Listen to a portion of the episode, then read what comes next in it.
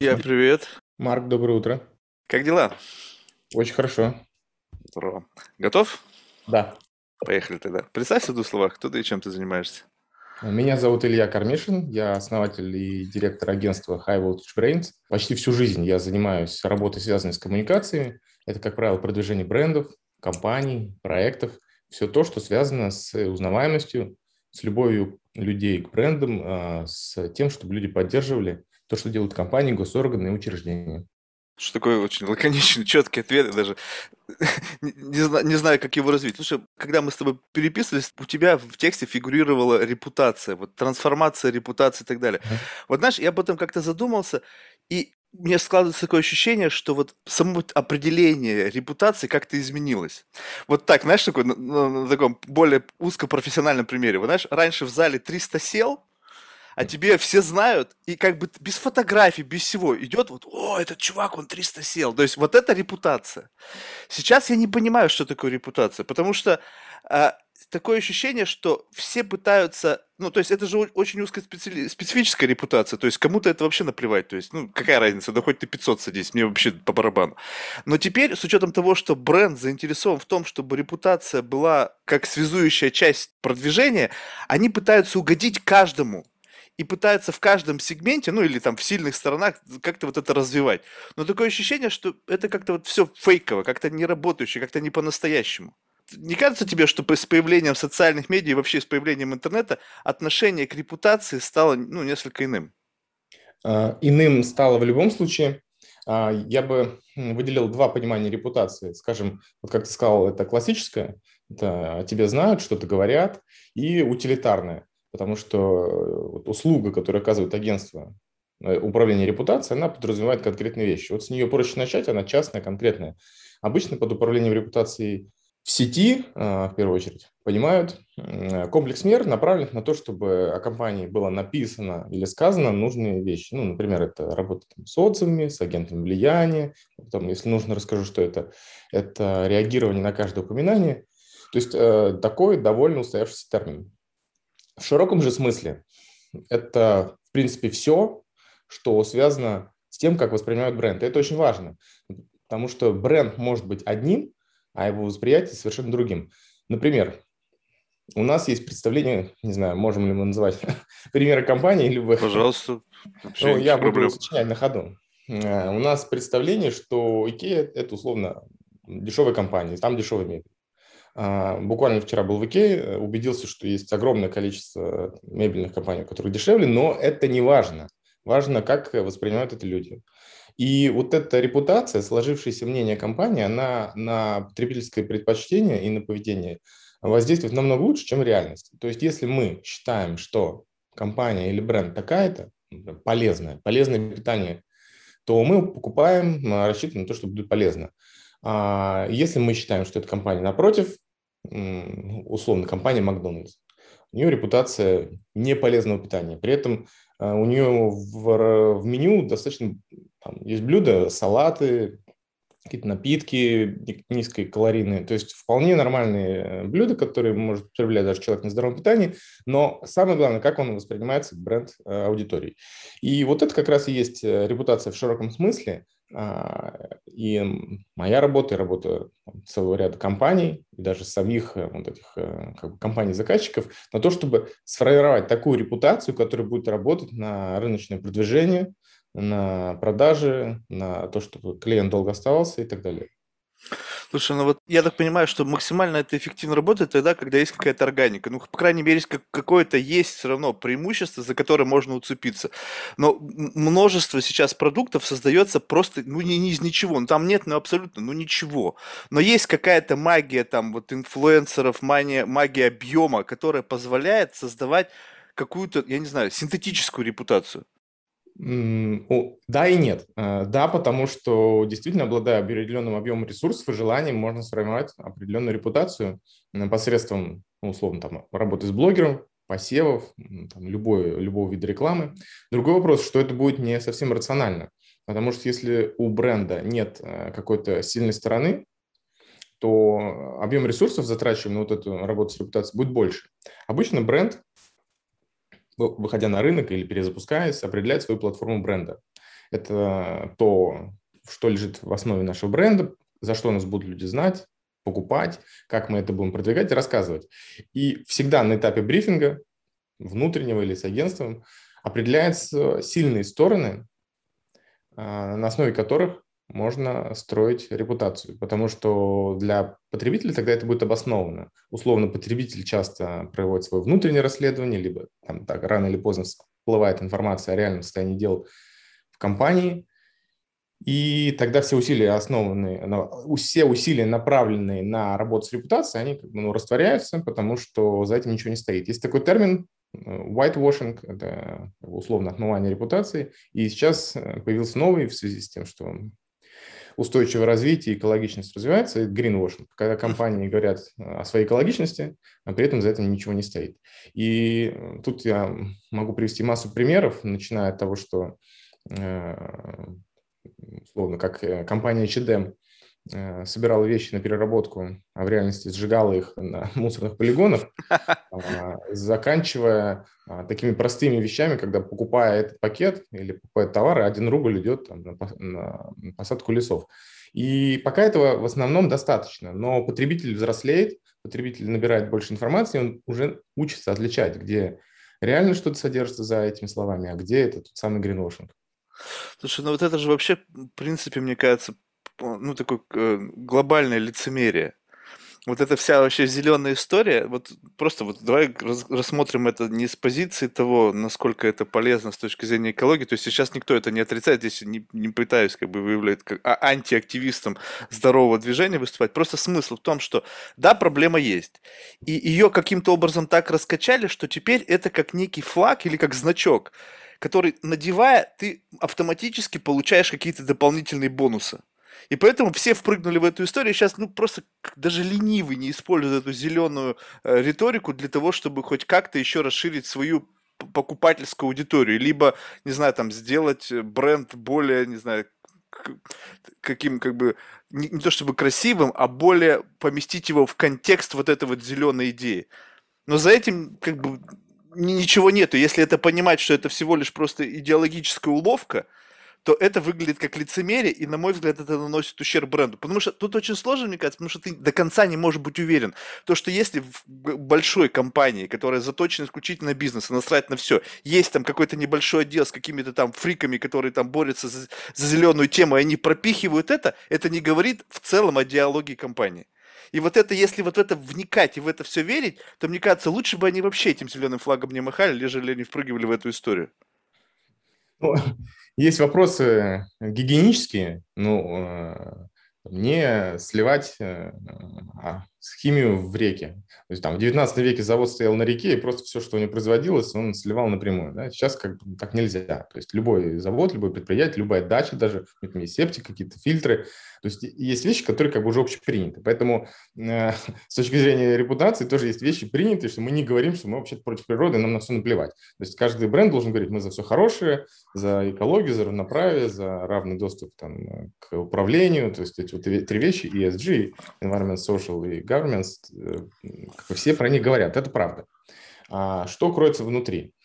А, с одной стороны, в компании всегда есть кто-то, кто занимается социальными проектами или какой-то условно чем-то добрым, там, помогать собачкам, людям, э, с инвалидам, кому угодно. А, действительно, наличие таких активистов не формирует а, само ДНК компании. Но а, здесь сложный процесс а, для компании, как инициативы снизу, снизу а, соединить а, с тем, как это видит а, топ-менеджмент и собственники. И в ДНК бренда или уже зашито, или зашиваются какие-то ценности, которые а, могут реализоваться силами, если не всех членов коллектива, то части. А, возьмем для примера прекрасную компанию X5. Uh-huh. И у, у них очень четко все сформулировано. Три ценности устойчивого развития, всего их 17, бренд берет их три. Одна из них э, – доступ к, э, к чистым, здоровым продуктам питания. Э, для бренда, который продает продукт питания, это логично. И во что это выливается? Он позиционирует себя как бренд, который следит за качеством продуктов продаваемых. Вроде здесь ничего социального нет. Но он еще взаимодействует с поставщиками, помогает им и поддерживает иногда с точки зрения того, чтобы они могли применять более чистые технологии, а, выдает сертификаты, а, сообщает потребителю о том, где более предпочтительный поставщик из тех, которые продаются в магазине. То есть здесь он не делает ничего сверхъестественного, но, в принципе, его активность направлена на то, чтобы людям давать более чистые, чистые продукты.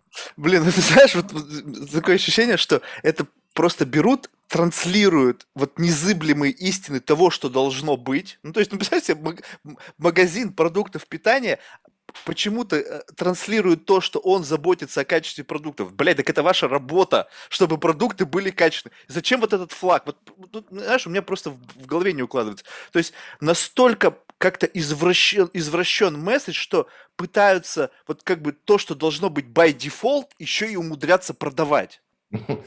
А, ну, дело в том, что в большой корпорации э, даже очевидные вещи очень тяжело контролировать и, и модерировать. А, если мы создаем, не знаю, какую-нибудь палатку во дворе с шурмой, мы как бы по умолчанию можем сами отследить за качеством продуктов, которые мы покупаем. И то не факт, что туда идет лучше мясо на эту шурму. А когда эта компания крупная, у нее цепочка поставок, а, коммуникации, все другие вещи в компании усложнены. И для того, чтобы что-то сделать на высоком уровне нужно э, не просто, как бы сказать, ну, ребята, это очевидно, нужно принять соответствующую стратегию, делать акценты, выстраивать все процессы в соответствии с этим. И тут вопрос еще, что мы это обязательно соединяем с коммуникацией. То есть мы не просто занимаемся тем, что мы отсматриваем продукты, но мы и на этом строим свое позиционирование. И каждый раз, когда любой сотрудник, начиная там от продавца э, на, на кассе и заканчивая топ-менеджментом, совершать любое действие, он обращается к стратегии и говорит, ребята, качество продуктов у нас на первом месте. Почему? Потому что мы обеспечиваем доступ э, людям по всей России к э, самым качественным, чистым продуктам питания. Это наша миссия, то есть для чего компания существует. Поэтому, как бы, если совсем просто говорить, то да, это то, что должна делать компания. Но сюда ложится еще ряд э, других мер, как бы вспомогательных, но которые достраивают этот бренд. Ну, я говорю, это, например, э, помощь э, поставщикам с какими-нибудь там удобрениями, может быть, с кредитами, может быть, это выпуск кодекс лучших практик, где для производителей небольших э, какой-то есть бюллетень или или какая-то информация о том, как лучше производить, чтобы продукты оставались чистыми, как э, расходовать воду для того, чтобы это было более бережливое использование ресурсов, ну и так далее. Другие вещи, которые как бы являются вспомогательными для вот этой очевидной вещи. Поэтому, э, условно, для той же палатки с шаурмой достаточно просто взять нормальное мясо, нормальный лаваш, и этом все заканчивается. А большая корпорация выстраивает целый комплекс мер вокруг этого. И если потребитель начинает заглядывать внутрь, говорит, ну, давайте посмотрим, что у вас там вы так заботитесь о нас, то получается, что действительно огромное количество мер а, для этого предпринимается. Лучше вот э, тут мне всегда казалось, что на построение бренда уходят ну, там годы, чуть ли не десятилетия. Ну, по крайней мере, это было в до интернет-эпоху, да, то есть когда э, как-то через многократное взаимодействие с брендом у людей появлялось какое-то представление об этом. Сейчас все как будто бы ускорилось, но ускорилось до такого момента, что бренд появляется прямо в момент его анонсирования. Ну там, бам, Риана что-то выпустила, шлеп там буквально 3 секунды и все, уже потому что она присовокупила репутацию самой себя в этот продукт, и там вообще на самом деле от продукта нет ничего. Ну то есть там непонятно вообще, что за качество, не знаю, эти Кардашьяны, там, Кенни Вест, вот эта вся вот эта вот шелуха, которая продается там э, по, по всему миру и делает их миллиардерами. В самом бренде нет ничего от бренда, есть бренд-нейм, да, либо аффилиация с какой-то уже фигурой, которая привносит туда свою репутацию и за счет этого генерирует какую-то нереальную продажу. И вот тут у меня вопрос. Вот люди в действительности тогда, получается, что покупают? Они покупают не, как бы не сам продукт, а то, что он аффилирован с кем-то. И вот, вот эта вот подобная манипуляция, на твой взгляд, насколько она, ну, вот, как бы честное. Ну, потому что на самом деле продукт может быть откровенное говно. Но за счет того, что есть там какое-то имя, и причем на самом деле еще интересно, как эти люди, не стесняясь и совершенно не опасаясь за то, что как бы их продукты, ну, на самом деле не самого высокого качества, они не стесняются аффилироваться с этим. И, и как бы плю в глаза божьи роса, продают там какой-то, ну, абсолютно какой-то, ну, такой некачественный продукт, но по очень высокой цене, потому что есть возможность эту вот маржу э, сгенерировать. Угу. Ну, короткий ответ. Э, честно, потому что мы на рынке, если люди покупают, то значит все работает. То есть рынок сам регулирует. А более длинный ответ – это а, это менее устойчивая и долгосрочная стратегия, потому что в данном случае репутация действительно связана только с тем, кто запускает этот продукт, и она менее устойчива. Почему? Если возникает имиджевый любой скандал со звездой, со звездами, они происходят довольно часто, то, в принципе, весь продукт в этом случае несет все эти имиджевые потери. И если звезда уходит со сцены, происходит то же самое. То есть и на международном, на российском рынке есть масса продуктов, я не буду сейчас их там называть, э, которые были запущены артистами, и как только артист э, перестает быть на слуху, то бренд перестает продаваться. Поэтому как бы нормально, что они запускают свои бренды, и, но ну, как бы нужно развивать бренд в отдельности от э, персоны, а иначе им всю жизнь придется как вот, работать на этот бренд, и все равно с уходом со сцены бренд начнет э, угасать. У меня, знаешь, какая на этот счет теория есть? Я не знаю, ну, она наверняка где-то может быть э, реальность, где-то, может быть, это просто родилось в моей там сумасшедшей голове. У меня такое ощущение, что представь себе, что, ну, есть э, крупные производители, не знаю, там, косметики, спортивной одежды, неважно кого. Они думают, так, блин, как бы нам сделать, ну, какой-то новый классный продукт, да, чисто теоретически такая долгосрочная стратегия, чтобы мы потом его могли э, инкорпорировать в наш там холдинг из, из разных брендов, они выбирают ну, буквально там пальцем пикают там какой-нибудь селебритис, где там сотни миллионов подписчиков, приходят к ней и говорят, слушай, давай создадим бренд. Тебе ни хрена не надо делать это будет все как бы твое и как бы все будет аффилировано, потом мы сделаем acquisition через 5 лет, и у тебя, и ты станешь там миллиардером, а мы просто вот используем тебя как некий лифт, ну, для того, чтобы не тратить деньги на маркетинг, на продвижение, на вывод нового продукта, ну, наверное, очень сложно, да? А тут раз, как будто бы кто-то создал, в это время ты только, пожалуйста, будь хорошим, а не какой-нибудь контракт с ним подписываешь, чтобы там просто никаких факапов не было, там каких-нибудь там наркотических дебошей, там, когда там все, репутация рухнула, или каких-нибудь там политических лозунгов, там, сиди три года, молчи в тряпочку, будь там милой, красивой, не знаю, там, по или танцуй, неважно, что ты делаешь. А через три года мы сделаем эксит, там, не знаю, там, купим твою компанию, и ты пойдешь дальше там танцевать и плясать, делать, что хочешь. То есть вот такую петлю делают, и как бы изначально с прицелом на то, что вот эта компания будет частью какого-то большого холдинга. А, я здесь вспоминаю пример с э, компанией э, Blackstar. Blackstar? Blackstar – это Тимати. А, ага. Популярный в России артист. А, и есть э, Blackstar Burger, Blackstar Karting, Blackstar Barber, Blackstar э, Wear и так далее. То есть огромное количество компаний, которых основатель, э, или точнее лицо компании, Тимати, практически не принимает никакого участия. И, насколько я знаю, ему принадлежит доля и имя. На этом, в принципе, все заканчивается, как правило. Э, для обеих сторон в большинстве случаев это рабочая схема, потому что он получает э, долю в новой компании, э, отдает свое имя частично. А напротив, компания, которая все это создает, она имеет имя, на которое приходят люди. Но вот опять же, не знаю, насколько можем в эфире озвучить коммерческие вопросы. А, но, пожалуйста, пожалуйста. Да, но это не... Цензуры нет. Да, цензуры нет, хорошо. Не очень устойчивая эта модель, потому что во-первых, а, автор или исполнитель в данном случае, или вот эта вот звезда, имя, как угодно, он никак не контролирует качество поставляемых услуг. И в данном случае это произошло, в случае с Blackstar, а, крайне разный уровень в разных франшизах. А второе, что, опять же, с, со снижением медийной популярности артиста хуже идут дела в этих, во всех бизнесах различных. И, например, в случае с тем же Тимати, он в одно время он был просто в супер топе российской эстрады и вообще в повестке дня. Сейчас стал немножко отходить на вторые роли, и дела в этих бизнесах, насколько знаю, идут уже не так хорошо. Поэтому вот описанная тобой стратегия, она существует, но она тоже несет массу рисков. Поэтому я всегда за то, чтобы репутацию бренда строить с самого начала. У него может быть у бренда э, изначально ядро в виде того, что какую-то известной личность его запускает, но затем нужно всегда достраивать бренд, независимо от того, что было в начале. Потому что если мы хотим, чтобы наш бизнес жил долго и счастливо, то он должен минимизировать риски и факторы, которые определяют э, его неустойчивость. Слушай, ну вот, а, а вот есть ли вообще такая стратегия на вот эту на долгосрочность? Ну посмотри, вот, ну, вот тебе короткий цикл, да, то есть неважно кто там, просто Steam, Тимати, может быть, просто заигрался, они вовремя не, не сделали, не поглотился, или там не было вообще рынка поглощений, чтобы это стало частью какого-то бренда, где они могли и, и, как бы инжектировать туда уже свою корпоративную культуру, как бы сделать его домашним брендом, ну и там дальше с этим работать. В примере с другими компаниями, когда есть покупка бренда или там какой-то покупка большой доли, вот там Кенни Вест, по-моему, с Гэпом там какую-то сделку заключил, какую-то нереальную, то есть это, по сути, там часть уже какой-то большой компании, и, соответственно, а, вот этот вот короткий цикл, то есть идет ли вообще речь о создании бренда на века, потому что нахрена?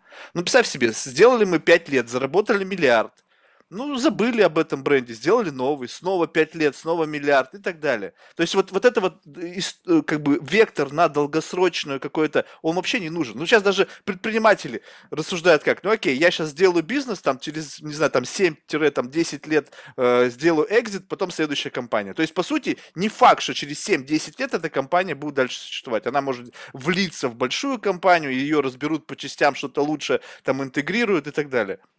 Зачем? Э, Тут вообще тренд, э, в котором я не самый большой специалист, это уже не маркетинговый, не публичный, а такой как бы экономи- экономический, это коммоди- коммодизация, в общем, превращение товаров в commodities, uh-huh. и в одежде прослеживается то же самое. Когда товары, услуги становятся однотипными, то одно из немногих, один из немногих факторов Конкуренция – это фактор цены. И это очень плохой путь, потому что он приводит к снижению качества. Э, снижение качества приводит к оттоку клиентов. Клиент уходит из всего этого сегмента в какие-то новые сегменты рынка. В случае со, там, не знаю, со спортивной одеждой они будут уходить в сторону какой-нибудь одежды, сшитой у дома, ну, не знаю, что угодно. То есть они будут уходить от этих брендов. А, так происходило э, в любой сфере. Это Э, самый типичный рынок – это рынок э, энергоносителей, когда мы имеем контракт на поставку, если у нас есть цена, мы покупаем самого дешевого. А когда цена достаточно высокая, мы переходим на другие энергоносители. То есть мы можем перейти с нефти на газ, с газа на ветряную энергию, на солнечную, ну что угодно. То есть мы вообще ничем не привязаны к, к этим брендам и к этим видам услуг. Более того, мы даже не знаем эти бренды, кто нам представляет какую нефть, вот это очень плохой путь для любого рынка, но он естественный. Рано или поздно любой рынок к этому приходит. И несколько вариантов или борьбы, или жизни с этим – это это сегментация, это индивидуализация поставок для конкретного потребителя. То есть в случае с той же нефтью мне вообще без разницы, кто мне нефть поставляет. Но когда мне еще дают дополнительные услуги в виде доставки, в виде там, отгрузки, разгрузки, каких-нибудь сопроводительных документов, я готов переплатить и заплатить им больше. То есть для поставщика это небольшие деньги, но он предоставляет дополнительный сервис. Либо а, он а, запускает какой-то подпродукт, ну, не знаю, какая-нибудь там, условно, там, бензин 103, 103 марки, которая нужна очень узкому кругу людей. В случае с одеждой то же самое.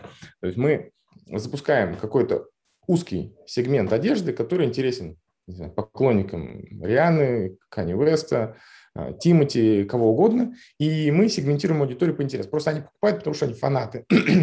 Завтра их фанатов становится меньше, окей, мы перезапускаем, все как ты сказал. То есть мы с новой звездой находим, а, с новой звездой находим а, коллаборацию создаем, запускаем новый продукт, опять выбираем маленькую аудиторию. И нам нужно таких вот аудиторий создавать большое количество для того, чтобы эту сегментацию проводить. И в таком случае наш продукт, который конкурирует с огромным количеством других продуктов, а, находится у потребителя. Потому что очень тяжело потребителю на рынке ориентироваться. Я прихожу в торговый центр, у меня там Adidas, Reebok, Puma, Nike, э, какое-то еще количество других брендов, и они для меня все абсолютно однотипные. Mm-hmm. Как мне среди них выбрать по какому-то мел, мелкому-мелкому отличию. Это мелкое отличие может быть или что они там, наиболее экологичны. Я вот где-то слышал, и мне кажется, что а, Nike перестал, перестал использовать труд э, китайских детей.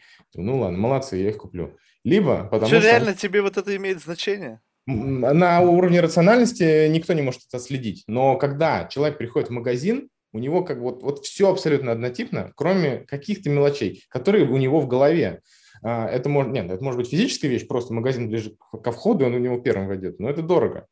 А есть вещи, такие, которые человек не осознает, но они у него каким-то образом откладываются. Даже на фокус-группах, если людей спрашивают, почему вы купили там Nike, а не Reebok, люди не могут ответить, потому что ну, они не, улавливают эти вещи. Но с точки зрения репутации, мы к ней как раз возвращаемся, у человека что-то наслаивается в его там памяти, подсознании, и по какой-то причине он предпочитает один бренд другому. Это может быть э, вот эти всякие зеленые, хорошие вещи, а может быть сотрудничество с какой-то звездой, а, может быть, э, что он где-то что-то от друзей слышал, и это самая, кстати, вот отдельная вещь, неконтролируемая. Но бренд старается создавать такую репутацию, такую известность, э, которая повлияет на продажи вот в этом рынке бесконечного предложения. Я просто почему спросил про вообще продолжительность жизни брендов, потому что, смотри, ситуация такая, я ну, не знаю, может быть, я опять, это мое личное замечание, оно, может, в действительности ничего общего не имеет, но э, есть, допустим, рынок вообще, в принципе, жизнь стремительно меняется. Какой-то происходит шифт ценности, да, то есть ну, есть какие-то незыблемые ценности, но такое ощущение, что они как бы есть и есть, и сейчас особо никто их не транслирует, никто их особо, видимо, ну, то есть как бы это уже может быть настолько как бы банально и не актуально, что, в принципе, ну, нафига нам это использовать? Мы давайте будем каждый раз цепляться на какие-то хайповые темы и будем их пытаться привязывать. Ну вот смотри, то есть вот э, нет ли такого, что в, по, в ходу, по ходу жизни бренда есть какая-то ну, такая ключевая идеология, да, то есть вот мы вот такие, какие мы есть. Но вот ты движешься, и ты попадаешь в новую эру, условно, в новый какой-то эволюционный виток, когда вот ценности, те, которые вы транслировали, они либо устарели, либо не актуальны но это core, это вот ядро вашей компании. И, и вы понимаете, что и тут начинается заигрывание с аудиторией. Тогда получается что? Что вот это ваше ядро, которое вы там потратили там миллионы долларов, там годы трансляции, и вдруг вы столкнулись с тем, что рынок изменился, жизнь изменилась, ваше ядро уже не актуально. Что вы будете как бы делать такой апгрейд, там, не знаю, там, Луи Виттон там 2.0 или еще что-то. То есть вот, вот это вот, как, ну, как это вот э, с точки зрения эволюции должно вот происходить органическое развитие бренда, чтобы не было таких острых переходов от одной концепции или идеологии к другой. То есть нужно это постепенно как-то подкручивать, либо оставаться таким, какой ты есть, и в этом будет твоя ценность. Ну тогда ты можешь потерять какую-то новую аудиторию. Э, ну, это хороший вопрос. И я бы здесь бренды сравнил э, с людьми. У mm. человека тоже бывает э, какая-то э, корневая ценность жизни, и затем происходит какой-то кризис, ну, например, человек думает, семья – это главное, и вдруг семья там, его предает, э, там, перестает его любить и что-то в этом роде, ему нужно прицепиться к чему-то новому. Если у него нет этого, то он как бы, вот в таком экзистенциальном вакууме э, чувствует себя очень тяжело. С брендом то же самое. То есть у него есть что-то в основе. Возьмем несколько примеров. Э, мир моды. Гуччи, Прада, другие итальянские бренды долгое время были ориентированы на средний возраст и очень обеспеченную аудиторию. То есть это были бренды, которые можешь позволить, не можешь себе позволить, как правило, молодой человек. А сейчас, если даже открыть Инстаграм Гуччи, там только молодые люди, причем всех э, цветов кожи, национальностей, э, любов, любов там, знаю, любых сексуальных предпочтений, это там читается в, в Инстаграме. Явно, что бренд перешел к другому позиционированию, то есть он теперь говорит, ребята, мы для тех, кто хочет самовыражаться. А, и это, если посмотреть, там, 10 лет назад, то не было никаких мужчин с накрашенными губами, а, там, не знаю, а, людей с там, очень нестандартными сексуальными предпочтениями. Теперь это фактически легло в основу бренда Gucci. Я к этому отношусь только как к перепозиционированию. То есть бренд понимает, что ему необходимо искать новую аудиторию. А, и здесь этот пример довольно удачный. А, неудачные примеры – это те, про которые ты говоришь, когда бренды начинают, как правило, заигрывать либо с зеленой повесткой, либо с молодежью. И у многих это выходит очень, очень нелепо. Возьмем пример Вкусвилл, самый недавний, про него в России все слышали. Вкусвилл как раз на территории большой, я не знаю, аудитория вся российская или нет, на всякий случай расскажу. Вкусвилл – это э, ритейлер, это сеть магазинов здорового питания а, в России, очень популярная. И она как раз на территории э, вот этого устойчивого развития, потому что она продает фермерские продукты, они чуть дороже, но люди готовы платить за качество, за человеческий подход, за то, что всегда можно вернуть этот товар, за то, что они знают, у, какого поставщика они это купили, из какой деревни или из фермерского хозяйства. И бренд решил расширить э, свое позиционирование в сфере устойчивого развития и с темы вот, э, экологической перейти еще на тему социальную. И в рекламной кампании они ввели однополую семью, там две девушки, которые рассказывают про то, что они любящие друг другу семья. И начался ужаснейший скандал, про который в России вот все говорили. И бренд откатил назад. Он сказал, извините, это СММщик у нас что-то попутал. Мы вообще не хотели публиковать, он наказан, уволен. И, и скандал только удвоился. Ой, ой, ну вот это вообще бредовая идея. Они вроде и, и как бы э, одних сначала обидели, любителей консервативных ценностей, а потом они обидели тех, кто как раз выступает за там, равенство полов, за однополые браки. То есть ну, они вот все плохо сделали. Это такой уже э, эпохальный пример, который иллюстрирует, как не надо влезать в тему, которая для вас далека. То есть да, бренд был в теме устойчивого развития, но он почему-то решил расширить повестку, и влезть в тему, вот, связанную с гендерным равенством, и это получилось крайне нелепо. Это вот пример плохого заигрывания. А теперь еще один пример э, тех сфер, где пока не происходит никакого заигрывания, они думают, что будет все хорошо или просто не умеют это делать. Это как раз российская нефтянка.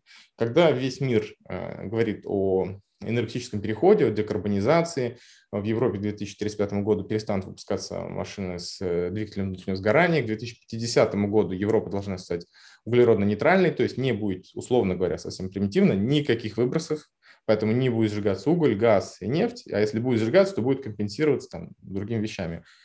А, то есть фактически российская нефть и газ не будет закупаться в Европе и, скорее всего, во многих других регионах.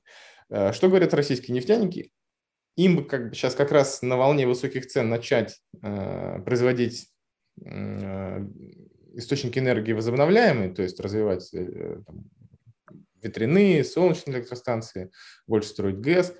Они говорят, все будет как всегда. Примерно такой публичный тезис. Я не знаю, что у них в голове внутри. Может быть, они в реальности понимают, что все не вечно. Но публично это звучит так. Нет, э, ребята, у вас ничего не получится. Вы будете у нас покупать газ и нефть всегда. От него никогда мир не уйдет. И транслируют они абсолютно то же, что было в основе их э, бренда 50 лет назад. А, при этом, если посмотреть на компанию BP, она к 2000 или 30-35 году, я не помню цифру, э, обязалась полностью уйти от добычи нефти. То есть 0 барреля нефти она будет добывать, она все усилия направляет на возобновляемые источники энергии. И тут вопрос, кто из них заигрывает, а кто прав. Покажет жизнь, предпринимательство и бизнес – это вообще вещи с высокой степенью неопределенности. Ну, мое личное мнение, что вот российским нефтяникам э, говорить, конечно, можно разное, но важно не упустить момент, скажем так, потому что это как бы, ну, бизнес – это естественный отбор, как, как в жизни. То есть какая-то стратегия выиграть, какая-то нет. Э, но, скорее всего, если сидеть на месте, то шансов выжить будет меньше.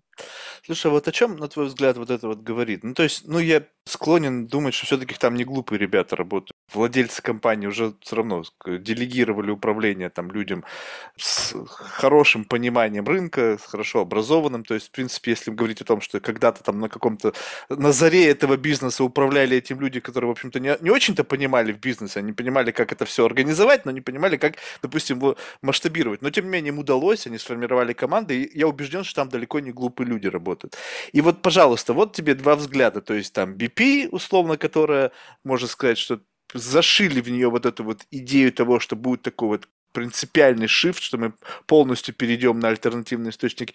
И другая сторона, которая сидит тоже условно в деньгах, и у них есть условно наверняка те же самые ресурсы для того, чтобы этот процесс запустить. Но они этого не делают. То есть они это не делают, потому что действительно верят в то, что как бы на их век хватит, и как бы дальше там гори оно все там, синим пламенем там, газовым. Либо это в этом есть какая-то просто другая стратегия, что, ребята, вы наоборот давайте перестраивайтесь, а ну, объективно, представь себе, что если BP уйдет с рынка, я не верю, что через там в 2035 году в мире не будет потребности в углеводородах. А представь себе, если с рынка выходит крупный игрок. Соответственно, он был поставщиком. Он ушел с рынка, дефицит возникает. Ну, то есть, понимаешь, окей, ладно, наш рынок не будет Европа, да хрен с ними.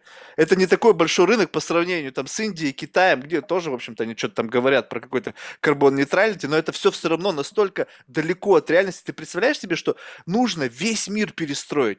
В цепочке производства товаров и услуг карбонный след, он просто, ну, во всем. И если мы из Европы все убираем, таки цинично говорим о том, что Европа у нас такая зеленая и классная, а будем покупать все, что содержит в себе карбоновый строй в странах третьего мира и облагать этот товар этим карбоновым налогом, но это лицемерие галимое. Но ведь там-то производиться все это будет на сырье. Соответственно, ну окей, ну ребята будут продавать нефть или там сырье или газ не в Европу, будут продавать ее там в Индию, там, не знаю, в Пакистан, где там еще эти зоны э, роста будут.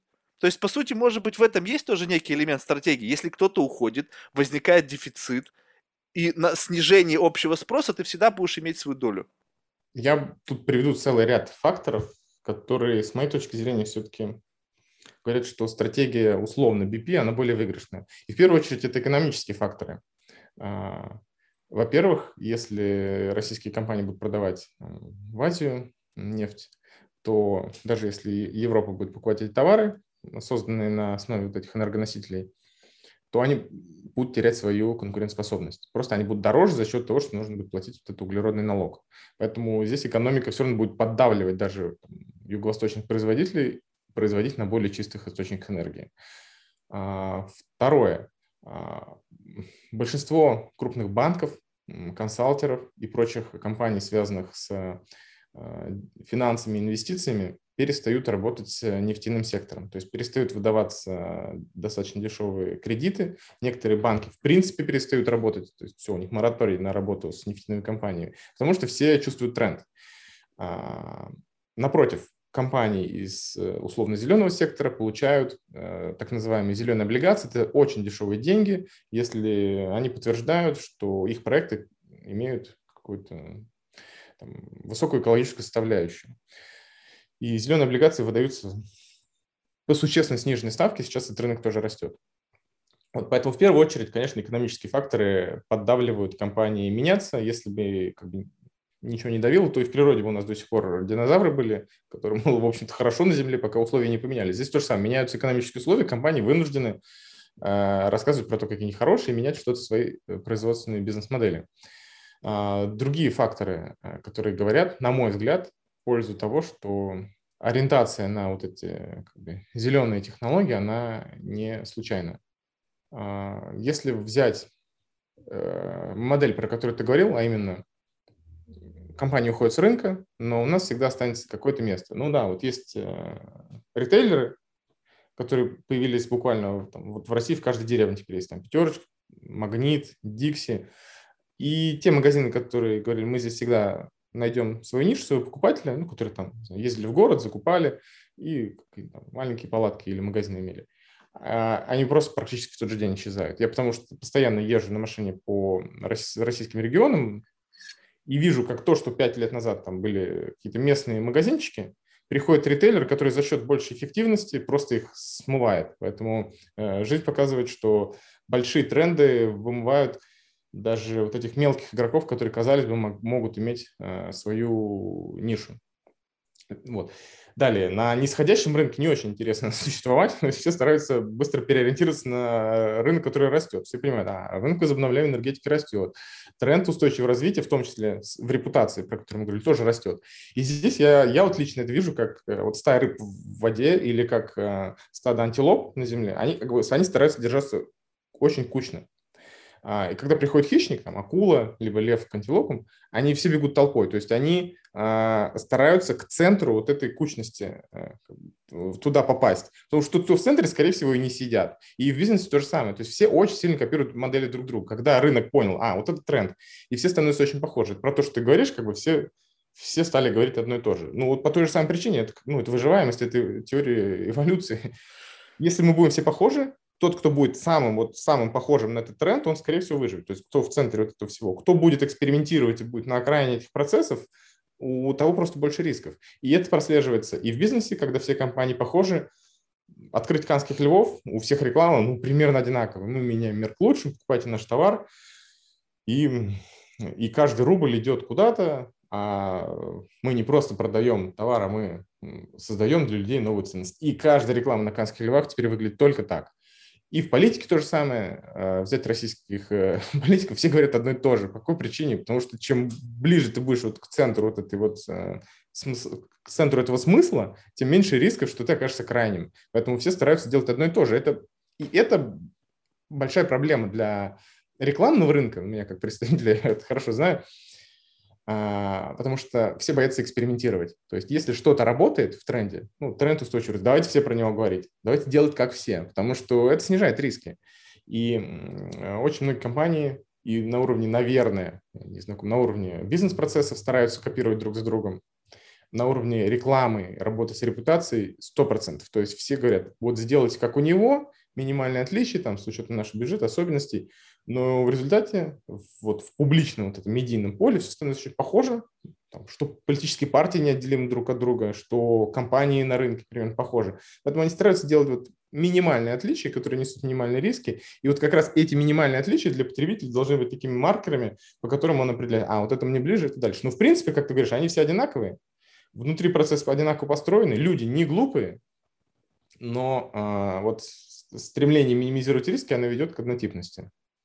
Я просто, знаешь, почему вот э, как бы оставляю вот за этими компаниями кредит некий того, что они в какой-то мере, ну, все-таки не спешат, и э, есть в этом какое-то здравое звено. Ну, представь себе, вот, э, вот эти вот все большие такие лозунги. Сейчас как бы вот эту тему давай просто вот последний тезис закроем, потому что она такая какая-то, блин, даже, даже, если честно, раздражающая.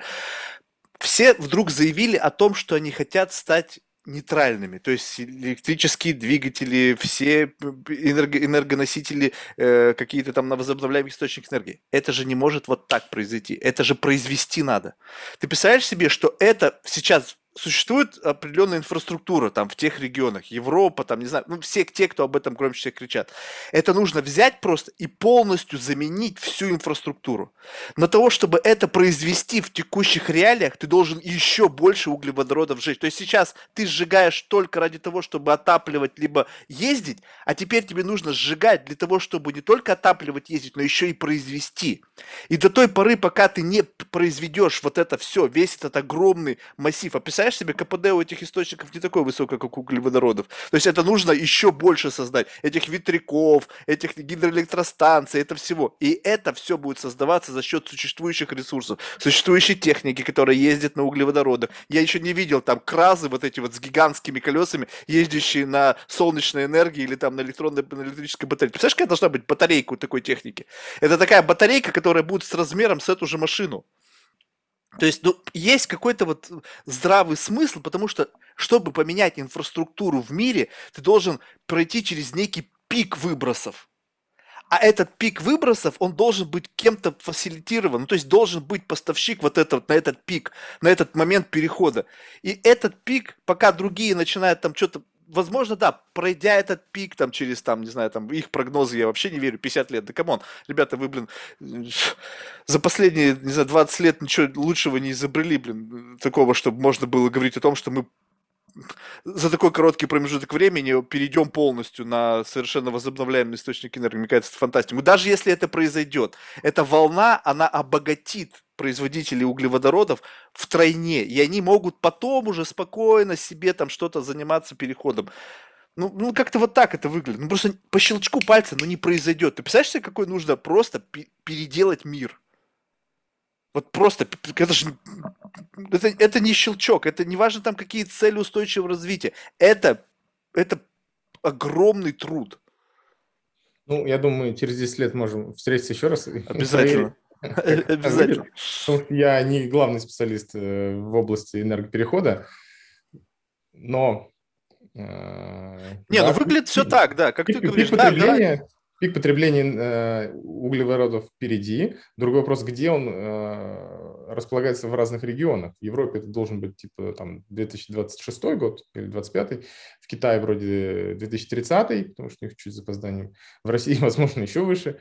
А, но на самом деле стоимость, например, киловатт-часа солнечной энергии за последние 10 лет снизилась в 4 раза. И КПД уже чуть ли не выше, чем у ГЭС. Я не помню точные цифры, но то есть их эффективность крайне растет. А, для них больше даже нужно будет не энергоносителей, а стали, алюминия, пластика и прочих вещей, из которых они делаются. И поэтому, ну, да. А сырье-то это, оно же где-то производится, это сталь, это какие-то рудники, где там ездит огромная техника, огромные вот эти там машины, как экскаваторы. Это же все как-то, вот знаешь, это все в цепочке. Это нельзя просто взять, это должны появиться сначала производства, которые создают технику такого масштаба, которые используют электроэнергию. То есть, понимаешь, это полный вот этот цикл всего должен измениться, чтобы в конечном итоге не существовало углеродного следа в этом и всем. Это, это вопрос столетия, это не вопрос десятилетия или там двадцатилетия. Ну, я не знаю, конечно, может быть, я просто не, не имею представления, о чем говорю. Окей, бог с ними, пусть они там зелеными флагами своими вашими. Мне просто немножко раздражает вот это вот, знаешь, такое наигранное лицемерие. Я просто понимаю, что э, это вот эти флаги и эти вот использование социальных феноменов, социальных трендов, теперь каждый, кто, кто не лень, может использовать в своей какой-то там политической, социальной агенде, маркетинговой стратегии. И, и э, вот этот пример, который ты привел там с Кусвиль, когда они не умеючи на этом сыграли, это демонстрирует мне то, что на самом деле это же просто какой-то какой-то искусственный инструмент. Ну, потому что если бы это было органически, то тогда бы появление этого не вызвало никакого бы ажиотажа. Ну, ну, ну, ну да, ну что, ну лесбийская пара, ну а что такого? Что, что, что в этом вообще, в принципе, такого удивительного? Что просто кто-то использовал это как некий угол атаки. А раз если это можно использовать как, как угол атаки, значит в этом нет органики. Ну, понимаешь, ну, согласись, вот если ты будешь говорить о том, что я люблю детей, я хочу, чтобы все дети были счастливы, чтобы все были счастливы, здоровы и не было голода, и не было детского насилия. Вот с такой агендой есть угол атаки на тебя? Ну, наверное, нет. Ну, разве что можно сказать, ах, ты там, не знаю, у тебя внутри там какие-то педофилические настроения. Ну, я не знаю, ну, можно как-то извратить это, но в целом угла атаки практически нет.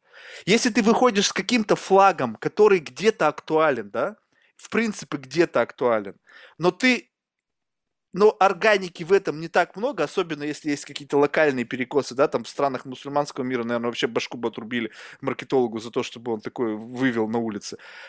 Но получается, в этом нет органики. И значит, использование этого является неким трюком. А раз ты используешь этот трюк, ты демонстрируешь то, что ты пытаешься развиваться за счет какого-то хайпа и привлекать ту аудиторию, которая, в принципе, ну, я не знаю, вообще, в принципе, зачем вот это вот то есть что, что они хотели этим сказать?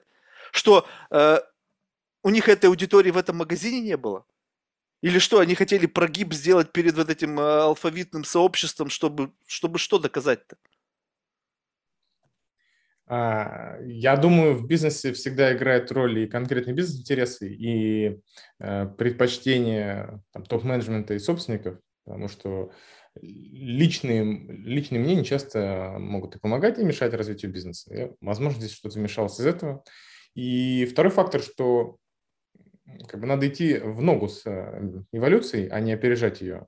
И у многих брендов были фальстарты. Тоже Gillette, э, когда он запустил антимускулинную рекламу, то есть долгое время Gillette говорил, лучше для мужчины нет, э, мужчина с таким серьезным подбородком, его обнимает девушка, когда он побрился. Ну, в общем, классический альфа-самец, красивый, успешный, все хорошо. А пару лет назад они выпустили рекламу, в которой они говорят, нет, нет, таким нельзя быть, нужно наоборот быть заботливым, добрым. И там реклама, где отец разнимает, разнимает дерущихся детей, не смотрит на проходящую мимо симпатичную девушку и говорит, нет, так нельзя делать. В общем, он как бы сам сдерживает себя, и, э, казалось бы, это как раз тренд в области вот там, такого борьбы с токсичностью, да? А, но это было воспринято тоже крайне негативно, потому что это было неорганично, как ты говоришь, и это был фальстарт просто. То есть, возможно, через 10 лет, э, условно, все бренды перейдут к этому, может быть и нет. Джилет решил сыграть на опережение, но казалось, что не вовремя. А, поэтому важно э, понимать момент, это, у этого должна быть потребность рынка и понимать свою аудиторию. Тот же вкусвилл, а, если бы он был ориентирован только там, к нам приходят только представители ЛГБТ пар. Ну, эта реклама была нормальной. Вот у нас есть в России есть такой Герман Стерлигов, условно, как он называется, православный э, предприниматель, он говорит, в мои магазины вход э, женщинам без юбок запрещен, геев здесь бьют палками, ну, реально так он позиционируется, он говорит. И у него есть какая-то узкая аудитория. Понятно, что он делает тоже ради бизнеса, но его аудитория крайне маленькая. Поэтому, когда мы определяем какие-то наши вот эти публичные репутационные преимущества, мы должны понимать, как, для какой аудитории это важно. Чем больше мы сужаем, тем больше мы как бы вот съедаем маленький кусочек. Если мы э, позиционируемся как, ну, не там, православный хлеб за, типа, там, ну, за какие-то очень большие деньги, ну, там, типа, за 10 долларов там, буханка хлеба. И я не знаю, как у него бизнес идет, но явно, что у него сегмент покупателей очень маленький, которым важно купить вот этот вот православный хлеб. А, а есть другая крайность. Когда мы говорим про «мы за детей и за все хорошее во всем мире», то это никак не отличает нас от других э, потребителей, от других поставщиков, и потребителю очень тяжело ориентироваться в этом, э, в этом океане предложений. То есть если все одинаковые, то кого должен покупать я? И это как раз про то, что я говорил, про микроотличия, которые должны быть у брендов как, как маркеры для ориентира. Не надо отличаться сильно, но я должен прийти в магазин и взять с бесконечной полки на полке там 100 зубных паст. Я почему-то вот эту возьму по какой-то причине. Потому что она говорит, что она самая экологичная, или она говорит, что она со фтором или без фтора, или там для чувствительных десен. В реальности мы понимаем, да, что они все примерно одинаковые. Но все равно даже э, критично относясь к такому позиционированию, все равно возьмем ту, которая себя так или иначе э, позиционирует. Видишь, ты просто сейчас мне кажется, привел очень классный пример. И действительно, вот, мне кажется, тут можно глубже копнуть. Вот есть продуктовые отличия, когда от, э, про, э, есть какой-то продукт, я не знаю, как есть какой-то фактор, отличающий один продукт от другого, который имеет под собой какую-то ну, солидную почву. Ну, то есть вот втор без втора. То есть это присутствие того или иного химического элемента, который ну, что-то иллюстрирует. Но вот если эта паста, ее в руках держит там не знаю, пара геев, либо там пара черных, то для меня вообще, блядь, тут разницы никакой нету. Но почему-то теперь стали использовать не продуктовые отличия, а стали вворачивать социальные какие-то темы, и мне кажется, вот эта игра вот ну, не, не в ту сторону идет. Ну вот жилет, да. да главное, что брила хорошо. Ну вот она офигительно бреет. Вот это вот как бы единственный должен быть тезис, и не знаю, супер не тупящаяся сталь или еще что-то. Вот это раньше было. Сейчас важно, чтобы там, не знаю, папа с детьми не смотрит на баб, там, не знаю, какой-то он там просветленный, ест, наверное, православный хлеб еще. И вот, это, вот эта вся херня, она такое ощущение, что она, ну, я не знаю, вот зачем это вворачивается? Я понимаю, ты мне объяснил, да, для того, чтобы вот накопить какой-то ряд невидимых отличий, которые в какой-то момент раз и щелкнули во мне. Но ты же понимаешь, что чем больше ты начинаешь вот этот калейдоскоп раскидывать, ну, то есть вот из этих вот микроотличий, то ты э, начинаешь фрагментировать свою аудиторию. То есть если раньше у тебя просто жилет лучше для мужчины нет, неважно там мужчина какой там, брутальный, не брутальный, какой-то задрот там с пушковым волосом, либо там, не знаю, мужик там такой с щетиной, то, в принципе, каждый из них, ну, в этом тезисе находил как-то что-то свое. Тот, кто был мужик, он лишний раз еще подтверждал, что да, я мужик, я охренительно бреюсь. А другой как бы хотел стать мужиком, может быть, в своей голове и тоже покупал, и всем было классно. А сейчас накидали вот это вот какой-то мишуры там из каких-то социальных феноменов, и теперь, покупая, я должен как чувствовать какую-то связь с какой-то социальной или этнической группой, и именно это меня драйвит, да блин, мне побриться надо. Почему вот это вот все вворачивается, на твой взгляд? На мой взгляд, по причине того, того же превращения всех товаров в commodities. То есть все бритвенные станки от всех производителей примерно одинаковые. У них там плюс-минус резиночка какая-нибудь отличается, там форма ручки, но по сути у всех одна и та же сталь используется. Почему? То, что в поиске э, минимизации издержек все приходят к тому, что сталь одна и та же используется. То есть все поэкспериментировали, э, машины были раньше там в 30-е, 40-е годы с пятью колесами, шестью колесами, там по горизонту, вправо-влево ездили, там, ну, что там только не было. Вот если посмотреть историю автомобилестроения, в итоге все пришли к одинаковой форме. Сейчас вот все машины на рынке примерно одинаковые. Там, я не отличу Toyota от Honda, там, от какого-нибудь э, там, нового электромобиль BMW, они все одинаковой формы. Ну, потому что вот пришли, что это оптимально. Меньше тратится стали, алюминия, пластика, лучшая аэродинамика, все становятся одинаковыми. Если все одинаковые по факту, то опять переходим к следующему отличию. По репутации, по позиционированию. Какие кроссовки мне выбрать? Я же они все одинаковые. Ну, давайте посмотрим, где используется или не используется детский труд. Ну, вот компания Nike плохая, я слышал с ней там скандал, например. Это первое. Второе, потребителю очень часто многообразие продуктов тяжело разобраться в содержательной э, составляющей. То есть я прихожу, у меня 30 паст. Ну, а у каждого бренда есть втором, без втора, для десен, для, там, для курильщиков, еще что-нибудь. И у каждого бренда есть эта линейка. Ну, опять, как, как мне выбрать бренд? То есть, хорошо, мне нужен со втором. Но у меня еще 30 производителей, нужно выбрать со втором среди них. И здесь я уже как бы подсознательно иду к другим факторам, потому что все выпускают, грубо говоря, одно и то же. То есть это нормальный э, течение эволюции рынка, когда все товары становятся одинаковыми, потому что просто это оптимальная модель производства, одинаковые комплектующие или содержание веществ, одинаковая линейка примерно, поэтому сегментировать потребителя приходится, это правда. Это, это хорошо для бренда в том плане, что он может какие-то маленькие сегменты понабрать, и плохо, потому что это сложнее. То есть если раньше нам нужен был один слоган, у нас лучшая сталь, и все. Мы выносим всех с рынка. Теперь сталь у всех одинаковая, и нужно думать, нужно работать, нужно здесь, э, там, не знаю, э, взаимодействовать э, с людьми, которым важно, а, чтобы ручка была из переработанного пластика. А здесь важно взаимодействовать с людьми, а, которым, которым нужно, чтобы это было не токсичная мускулинность. А здесь нам важно, а, чтобы бренд помогал там, детям, мальчикам э, из дома стать спортсменами, потому что это как бы тоже, мы что-то говорим про воспитание мужчин. Ну и получается такой набор э, каких-то месседжей, которые должны еще друг с другом хорошо сочетаться, не противоречить друг другу, что тоже бывает иногда. И вот, собственно, работа и маркетологов, и людей по устойчивому развитию, и топ-менеджмент, чтобы разработать стратегию, и все вот эти маленькие сегменты, э, как, вот как на шашлык нашпиговать, и чтобы у нас в итоге из этих маленьких сегментов выросло большое количество а, потребителей. Это усложнение работы для корпораций, а, это как раз то, что мы наблюдаем во всех сегментах, которые уже зрелые. На растущем рынке такое, как правило, не нужно. Если выходит новый продукт, у нас там Tesla, за Tesla очередь стоит. Через 10 лет этих электромобилей будет огромное количество, и там тоже будут отличия, примерно все будут похожи, и отличия будут в каком-то позиционировании, там, в каких-то элементах, цвете приборной панели, там, не знаю. Ну, то есть отличия все больше как бы детализируются, мельчают с развитием рынка. Чем более зрелый, тем сложнее для нас работа.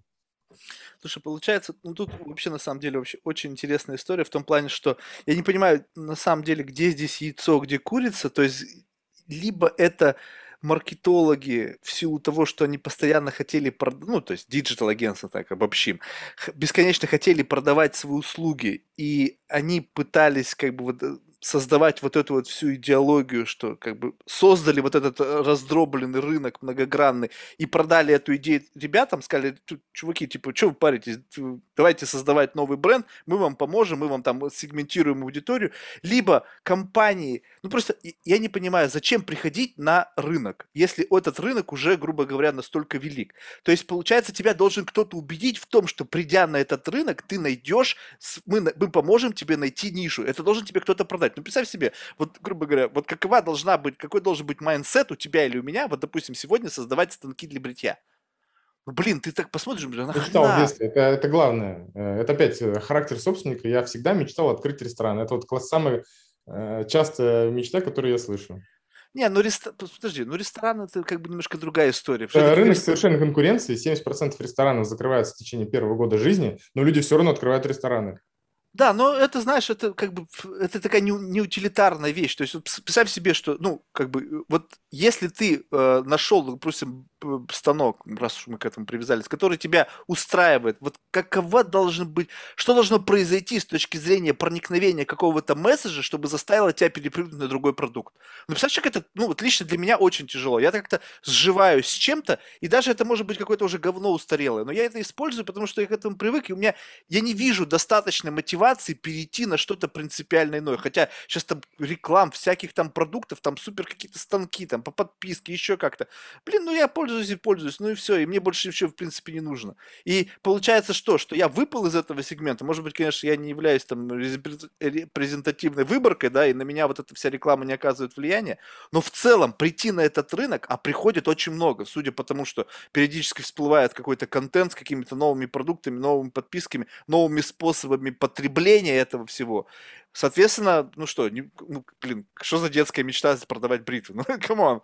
То есть это получается, да даже если это детская мечта, это был кто-то, кто тебя убедил, что окей, создавай, и мы придумаем модель того, как мы будем это продвигать, и каким образом мы научимся вот это вот сегментировать все. Потому что ага. иначе без этого уверенности в том, что это можно победить, как можно вообще выходить на рынок? Ну, я знаю массу компаний, с которыми я работал, которые просто выходят за счет личного убеждения, и часто у них не получается, но это отдельный разговор. Это как раз про мечту. А, про потребителя. А, я уже услышал из, твоих слов, что ты плохое для, потреб... для... плохое для производителя потребителя, потому что ты как бы консервативен, не реагируешь на различные месседжи. Я тоже плохой. Я беру всегда товары с желтым ценником, то есть распродажа, скидка или спецпредложение. Это очень плохо, это самый плохой потребитель, потому что что не делает, он все покупает по цене. Это ведет к, к тому, что маржинальность э, для продавца снижается. Но большинство потребителей, они не такие. Они действительно смотрят на различные отличия. Особенно потребители нового поколения, потому что нам уже там, не 20 лет, а люди, которые выходят на рынок, начинают зарабатывать, для них важны уже, как правило, не а, содержательные вещи, а вещи позиционирования. Просто эти люди с детства живут в социальных сетях, в сложном медийном поле, и они этому придают существенно большее значение. Поэтому мы достаточно консервативные потребители, по себе маркетологи никогда не должны а, ориентироваться. А есть огромный сегмент, и он растет людей, которым важны вот эти не а, сущностные характеристики, а характеристики а, позиционирования. Но мы с этого начали, они должны каким-то образом совпадать с реально тем, что делает бренд. Потому что если они будут просто словами, то рано или поздно это выяснится, и бренду настанет конец, или как минимум будет у него большой кризис. Вот, что касается идей, мечтаний, выхода на новые рынки, здесь э, интересно сказать про роль маркетолога. В современном мире маркетолог, это, как правило, неотличим ничем от рекламной компании. То есть маркетолог – это тот, кто запускает какую-то рекламу, привлекает потребителей. Вообще-то маркетолог – тот, который видит или должен видеть силу своей профессии, где есть потенциал рынка и потенциал для различной аудитории. То есть какой, какому сегменту аудитории что может быть интересно. Самый гениальный маркетолог – это Стив Джобс, а, которого я недооценивал до тех пор, пока не увидел его выступление перед каких-то 80-х годов, где он рассказывает про то, что будет продукт, который можно будет держать в руке, и там будет одновременно и сохранится вся информация, и этим можно будет поэтому разговаривать и, и писать, и снимать, и люди просто в аудитории там перешептываются, они не понимают, о чем он говорит. Потому что они ЛСД столько не ели, сколько он. То есть, когда Хьюлит Паккард занимал целую там, комнату, а, и он двигался в этом направлении всю жизнь, потому что понимал, что в этом есть потенциал, когда еще не было даже такой потребности у потребителя. Это как бы маркетинг высочайшего уровня. Понимать, что хочет твой потребитель и давать ему это. И вообще работа маркетолога соединять бренды и людей. То есть у людей есть какая-то потребность, может быть, не артикулированная. Я хочу, там, не знаю, бритву, которая будет сама затачиваться. Ну, что такое? И я этого не формулировал, я не знал, но нужно почувствовать это там, с помощью исследований, с помощью опыта, с помощью вдохновения, разные есть у всех э, способов. Почувствовать или создать искусственно? Вот открыть эту дверь в новую реальность, которая только что не существовала. Ну вот в случае с э, айфонами сначала были iPad, эти, нет, iPod, эти э, плееры с сенсорным управлением. Такого сегмента вообще не существовало на рынке. Затем iPad появились тоже сенсорные, такого планшетов тоже не было. И э, этот рынок был создан с помощью там, гения Стива Джобса. Но а, если посмотреть, какое количество продуктов хоронит ежегодно Apple, или особенно Google, их огромное количество. В Apple, по-моему, или в какой-то компании, корпорации есть даже музей э, незапущенных продуктов, э, потому что проводят исследования, говорят, что есть предпосылки для запуска нового вида продукта или нового сегмента. Они запускаются, но не идет. По какой причине? Либо рынок не готов, либо это ошибка исследования, либо что-то не так нужно сделать. То есть мы опять же экспериментируем. Это у нас э, естественный отбор в действии. Э, у нас есть изменчивость. Вот там люди рождаются чуть выше ростом, чуть ниже, с голубыми глазами, с кариями. Тот, кто лучше приспособлен к окружающей среде, тот, скорее всего, выживет. Особенно это было актуально, когда была неразвита медицина. Родился с высоким ростом, там в пещеру не проходишь, ну, как бы тебе тяжелее жить.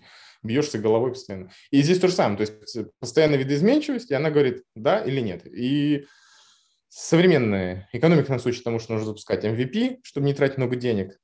Вот вспоминаю пример с Лего. У Лего падали продажи долгое время в 2000-е годы, и они решили перейти в сегмент э, киберспорта, то есть выпустить свою игру. Они ее делали чуть ли не 10 лет, какое-то огромное количество времени там допиливали, доделывали, улучшали, там графику разрабатывали. И в этот момент появился Майнкрафт, который просто вышел, там вот была земля вот такого размера, как бы там никакого, в общем, маленькая. Они просто выпустили на рынок, сделано чуть ли не бесплатно и позволили людям самим дописывать уровни. И сейчас вселенная Майнкрафт, она типа там по размеру чуть ли не как наша галактика по количеству загруженной информации. А, она долгое время, может, еще до сих пор стоит самой популярной игрой в мире. И она сделана точно как Лего. И Лего потеряла огромное количество денег, времени и всего остального, допили вот этот продукт. И этот пример как раз всегда иллюстрирует то, что нужно гипотезы тестировать быстро, понимать, потребителю это нужно или нет.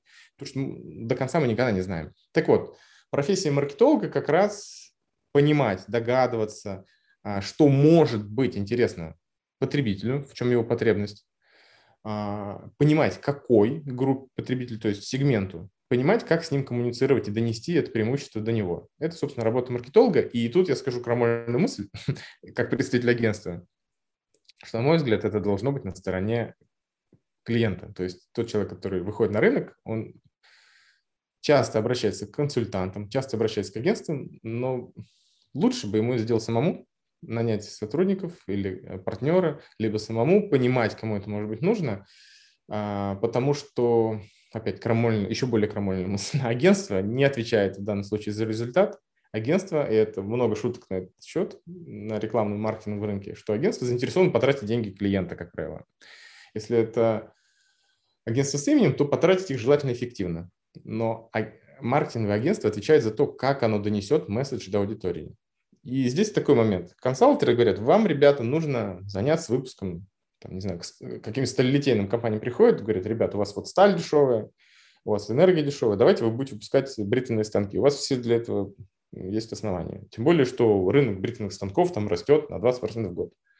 Компания говорит, супер, классно, в цифрах все сходится. Идут к маркетологам, нам нужно запускать бритвенные станки. Маркетологи уже, исходя из этого, а, ну, надо так надо, давайте на этих месседжах строить там опять же, сталь, какая удобная ручка, там, нетоксичность и так далее. То есть они чувствуют тренды и строят свою рекламную кампанию за это. Вроде все правильно. А в реальности ну, не продаются. Почему?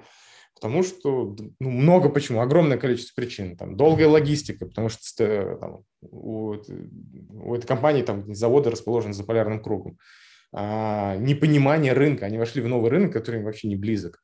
А, не знаю, топ-менеджмент не подготовленный к этому рынку. Ну, вообще огромное количество причин и, и не полетело.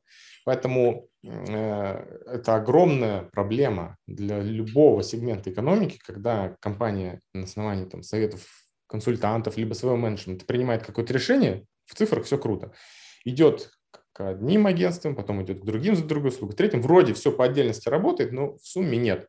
Поэтому здесь как раз и играет роль талант предпринимателя или управленца в том, чтобы это заработало, в том, чтобы понять, да, по отдельности все круто, но в сумме не полетит. И здесь там, 99% продуктов, которые запускаются, они умирают, потому что это не нужно рынку.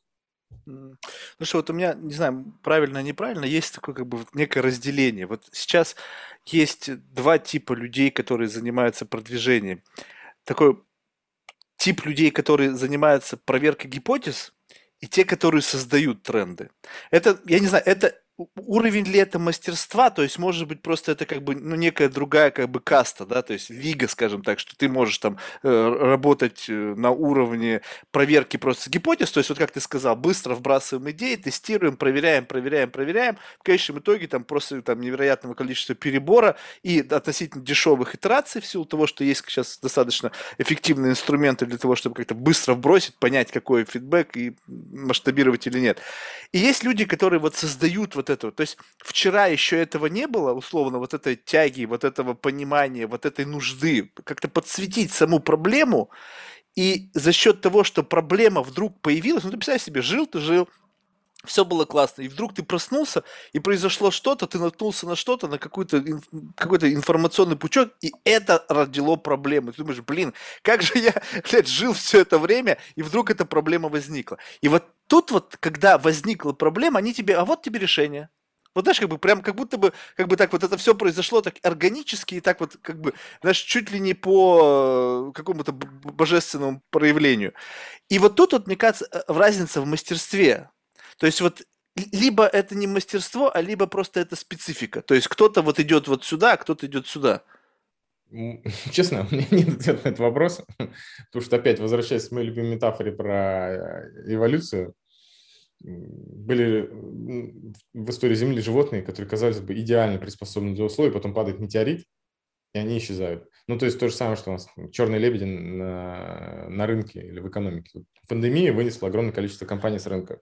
Кто мог предсказать? Ну хорошо, убираем эти факторы непредсказуемые.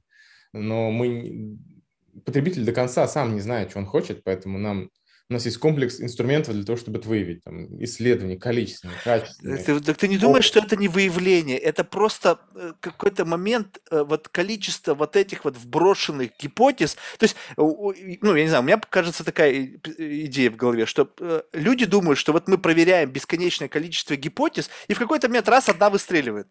На самом деле ни хрена. Ты каждый, каждый вброс гипотезы, знаешь, как это, как некий кусочек пазла. Ты вбрасываешь, вбрасываешь, вбрасываешь, вбрасываешь. И когда на, наступает критическая какая-то масса, когда вот это все вкладывается в единый какой-то пучок, раз, и это срабатывает.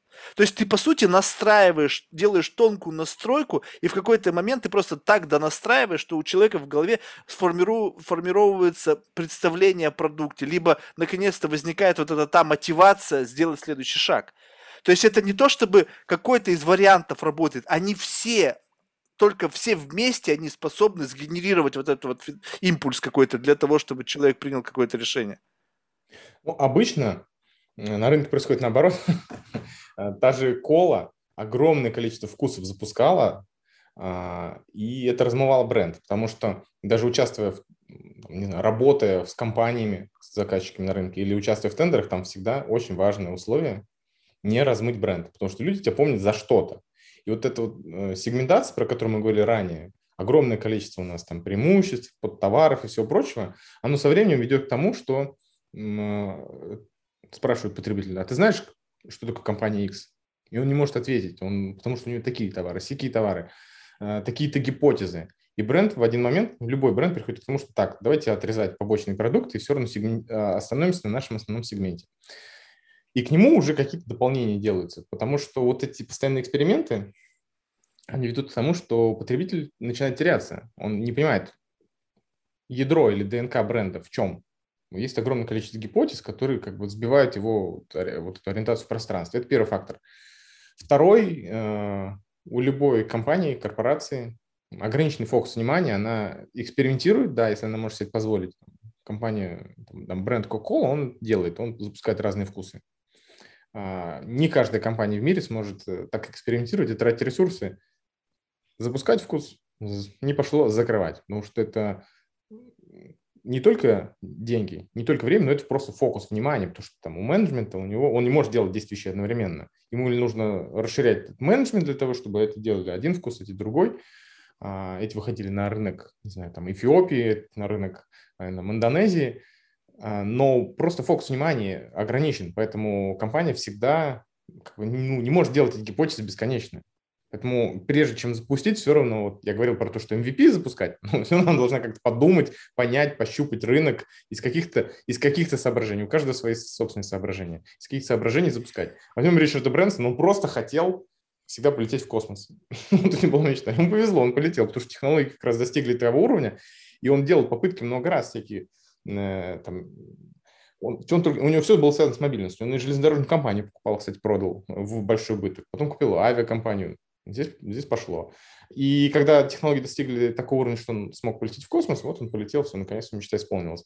Но для этого нужны были предпосылки, потому что масса гипотез, которые он делал, они тоже были ошибочны в силу того, что или не вовремя, или нет такого сегмента. Кстати, очень интересно будет посмотреть на вот эту э, туристическую космонавтику. То есть вроде круто, если весь мир следил за э, тем, что теперь можно полететь космос любому человеку, там, 5 минут провести в невесомости, увидеть Землю из окна, из этого, из иллюминатора, но как будет продаваться или нет, это вопрос, посмотрим. Потому что до этого тоже должен быть свой потребитель. Это гипотеза, которая была вброшена, это фактически пока гипотеза. Они говорят, вот, ребята, у нас новый продукт, приходите, покупайте. Но вот мы станем свидетелями того, кто будет покупать, за, за какую сумму, и появятся ли конкуренты, которые за счет там, снижения себестоимости вынесут этих э, первопроходцев с рынка. Да, кстати, любопытно. Буквально вот недавно у меня был гость, э, Глеб Марков, и он как раз-таки говорил о том, что вот он был как бы в какое-то время подал этот application. В общем, э, то, что как-то потом он пытался связываться, чтобы понять, каково его, ну, после вот этого полета, да, когда в конечном итоге приблизится его очередь. Ну, в общем, я написал Брэнсону, чтобы спросить это. Он ответил, что типа, типа, чуваки, вы типа расслабьтесь. Были люди, которые уже два года назад заплатили полную стоимость за билет. Тут э, неизвестно. И тут, знаешь, вопрос раз, и уже какая-то цена совершенно новая стала фигурировать. Как-то все было 200 тысяч, а сейчас уже 450 как будто бы... То есть, как бы тут тоже, так, знаешь, как бы абсолютно все неизвестно. И, в общем, эта вся история, а, на мой взгляд, выглядит безумно интересно, потому что, как бы, это некий новый совершенно experience твой способ отстройки. Ну, то есть, скажем так, яхта, самолет, там, не знаю, новый там Бугатти, да, ты можешь как бы отстроиться, но в принципе это то, что как бы доступно всем людям вот на этой какой-то финансовой ступени. Не каждый решится полететь в космос, не, не, не даже вопрос не денег, а вопрос просто, извини меня, ну ты можешь полететь и не вернуться. Как бы все равно это вся такая история. И вот те, кто все-таки рискнут, у них появится новое что-то, что они могут как бы козырнуть, если для кого-то это имеет значение. Для кого-то может быть мечта, да, действительно. Ну, я бы, наверное, тоже бы слетал, если бы это было безопасно, потому что я как-то все-таки в билет в один конец за свои же деньги покупать пока не очень готов. То есть то, что они сами полетели первые, и он, и, и Безос, это как бы демонстрация того, что, видите, видите, мы сами не боимся лететь. Хотя, наверное, бздели, я не знаю как, ну, представь себе, да, быть условно первопроходцем, да, то есть это как бы и доказать всему миру, что ты как бы вот, если уж я сам лечу, это мой продукт, и я сам доверяю свою жизнь, своей технологии, вроде как бы вы что боитесь. Это будет действительно интересно под этим понаблюдать. Но ты знаешь, вот, вот здесь вот уникальность. В том плане, что здесь ведь особо пока нету конкуренции, здесь никаких технологий особо нету. Никакого там построения бренда, каких-то историй. Просто ребята записывают видео, летят в космос, кувыркаются, и этого достаточно, чтобы у людей в голове возникла вот это вот как бы вау, там идея, там, что теперь это можно, что теперь я могу посмотреть там на это, на изгиб там нашей голубой планеты, не знаю, как-то посмотреть на, со стороны.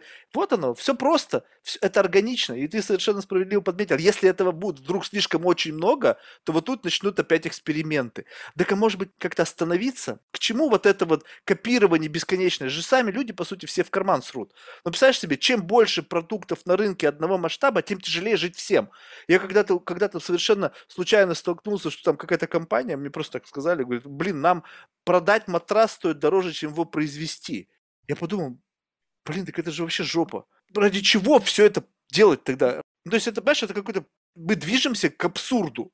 Это, до, какой поры это будет продолжать? До какой поры мы будем плодить одинаковые продукты и до бесконечности пытаться сегментировать аудиторию? Скоро будет одна компания на одного потребителя. Я хочу узнать, сколько подкастов в мире существует. 4 миллиона с лишним. Тогда почему ты создал свой подкаст? Ну, очень просто, потому что вот иначе бы, каким, какой бы у меня был леверидж с тобой поговорить? Ты бы сказал, слушай, чувак, что ты мне пишешь? Я вообще не хочу с тобой два часа времени тратить. Вот, поэтому я думаю, что на рынке физическом примерно похожая история. То есть всего уже много. Есть, да, растущие рынки, где не нужно никаких дополнительных смыслов внести. Вот у нас есть возможность летать в космос, все, это достаточно. Когда таких компаний станет 20, они будут уже конкурировать в том числе потому, кто сколько топлива сжигает. Потому что они там за один полет сжигают, условно, сколько самолет за месяц. И лично для меня это большое ограничение. То есть если у меня была сейчас возможность полететь, я бы очень задумался, исходя из того, что я вроде как транслирую везде ценности ответственного потребления, снижения потребления ресурсов, и тут я лечу в космос и просто сжигаю там из ведра топливо. А, для меня это лично вот важный фактор. Но пока рынок растущий, всегда найдется достаточное количество тех, кто полетит при любых условиях. Вот. Поэтому вот эти все дополнительные, опять же, имиджевые репутационные вещи, они как бы вводятся, когда рынок созревает. А насчет того, какое количество игроков нужно рынку, ну, как бы рынок – это такая система. Ну, тут вечный вопрос, саморегулируемый или нет, есть провалы рынка. А, это уже такой вопрос сугубо экономический. Но теоретически сам рынок регулирует, а, сколько игроков будет. Ну, то есть вот там не было подкастов, стало теперь сколько-то миллионов подкастов, а, значит, есть своя аудитория. А может быть и нет, может быть, э, кто-то делает подкаст, его слушает два человека, но ему очень хочется, значит, он тратит ресурсы, ну, в данном случае время, нерационально. Кто-то производит матрасы, вот ему очень хочется, и он делает это в минус. В Москве огромное количество ресторанов работает в минус. А, процентов 60, наверное, работает в минус. Ну, судя, вот я говорю, статистика этих э, э, ассоциаций ательеров и рестораторов, там 70% убыточные или закрываются ну, значит, допустим, 60% работает в минус. Но они почему-то работают, потому что у них, может быть, как бы деньги с другого места не сюда прикладывают, всегда хотели, а может быть, ничего другого не знают, может быть, надеются, что сработает, потому что гипотезу можно тестировать долго. Так, первый год, ну, не сработало, ну, наверное, нас просто мало знают. Второй год, ну, да, у нас там пандемия была. Третий год, ну, вот сейчас э, после пандемии долго раскручиваемся. Такое тестирование может долго происходить, и каждый ищет как-то, рыбка ищет где глубже, а человек где лучше. Входит на то, что или умеют делать, либо там, где видит потенциал, ну, в идеале нужно входить на растущие рынки. Это правильно, но надо их увидеть. Надо увидеть не в тот момент, когда они уже выросли, очевидно, а в тот момент, когда они еще на начальной стадии, это как раз сложно, это элементы удачи и э, умение прогнозировать, и какого-то там видения экономических процессов.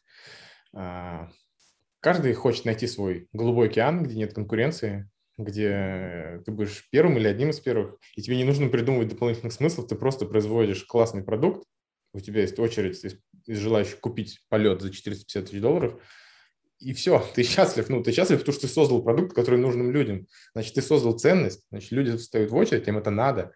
А когда ты один из тысячи производителей, тебе нужно очень уже постараться, чтобы привлечь человека и тратить деньги на привлечение, и придумывать дополнительные смыслы, сегментировать аудиторию и, и много других вещей вводить, которые очень усложняют твою жизнь, и твой уровень счастья уже не такой.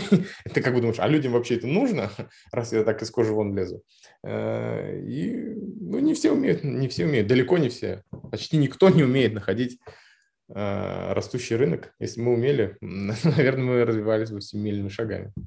Слушай, а вот как вообще, в принципе, ты чувствуешь вот вообще динамику изменения? Вот, ну, ты же не первый год занимаешься, и вот это вот то, как меняется вообще специфика рынка, специфика бизнеса, агентства, именно операционного управления. Когда сейчас идет речь о том, что вот аудитория настолько сегментирована, то есть это нужно запускать огромное количество месседжей разно, в разных направлениях. Еще нужно понимать э, канал дистрибьюции, чтобы этот месседж как бы соответствовал этому каналу дистрибьюции, чтобы этот канал дистрибьюции был как бы органически таким, ну, эффективным.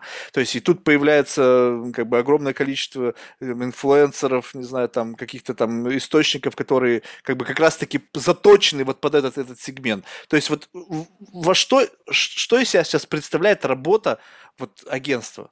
То есть э, просто раньше как-то все было казалось мне проще, да, то есть приходили люди, генерировались какие-то идеи, подписывался там бюджет, там создавался какой-то ролик, запускали его там по каким-то совершенно таким классическим, ну либо там условно э, таким базовым набором и ждали.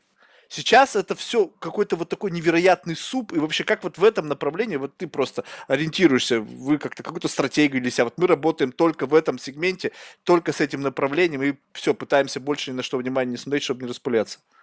Вот все, что мы говорили про другие рынки, актуальные для рынка маркетинговых услуг, в том числе для меня, потому что я же тоже на рынке, и количество маркетинговых агентств в мире, оно стремится к бесконечности, потому что здесь входные барьеры нулевые. Любой школьник, студент скажет, все, я завтрашний маркетолог. И он создает сайт за 15 минут и говорит, я маркетинговое агентство.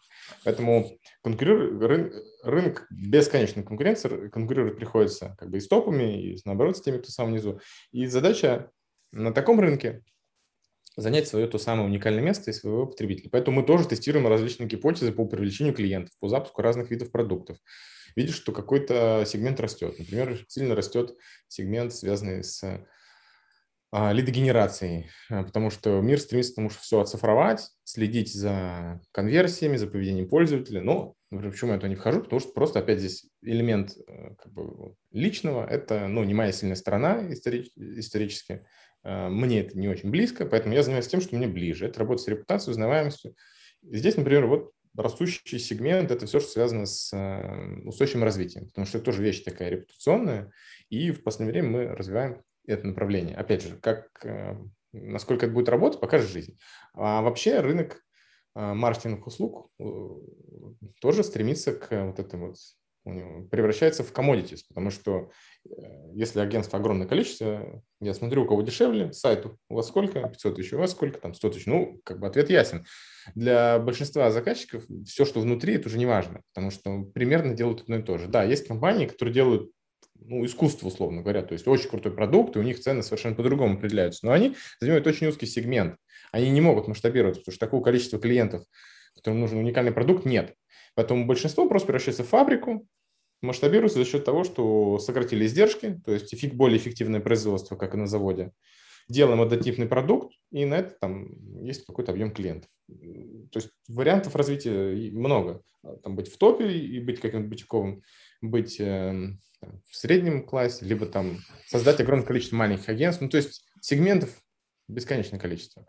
А мне лично, мне лично ближе такой вариант фабрики, потому что это ведет или это единственный, наверное, вариант, который оставляет пространство для масштабирования. И желательно все это делать, конечно, на, на растущем рынке.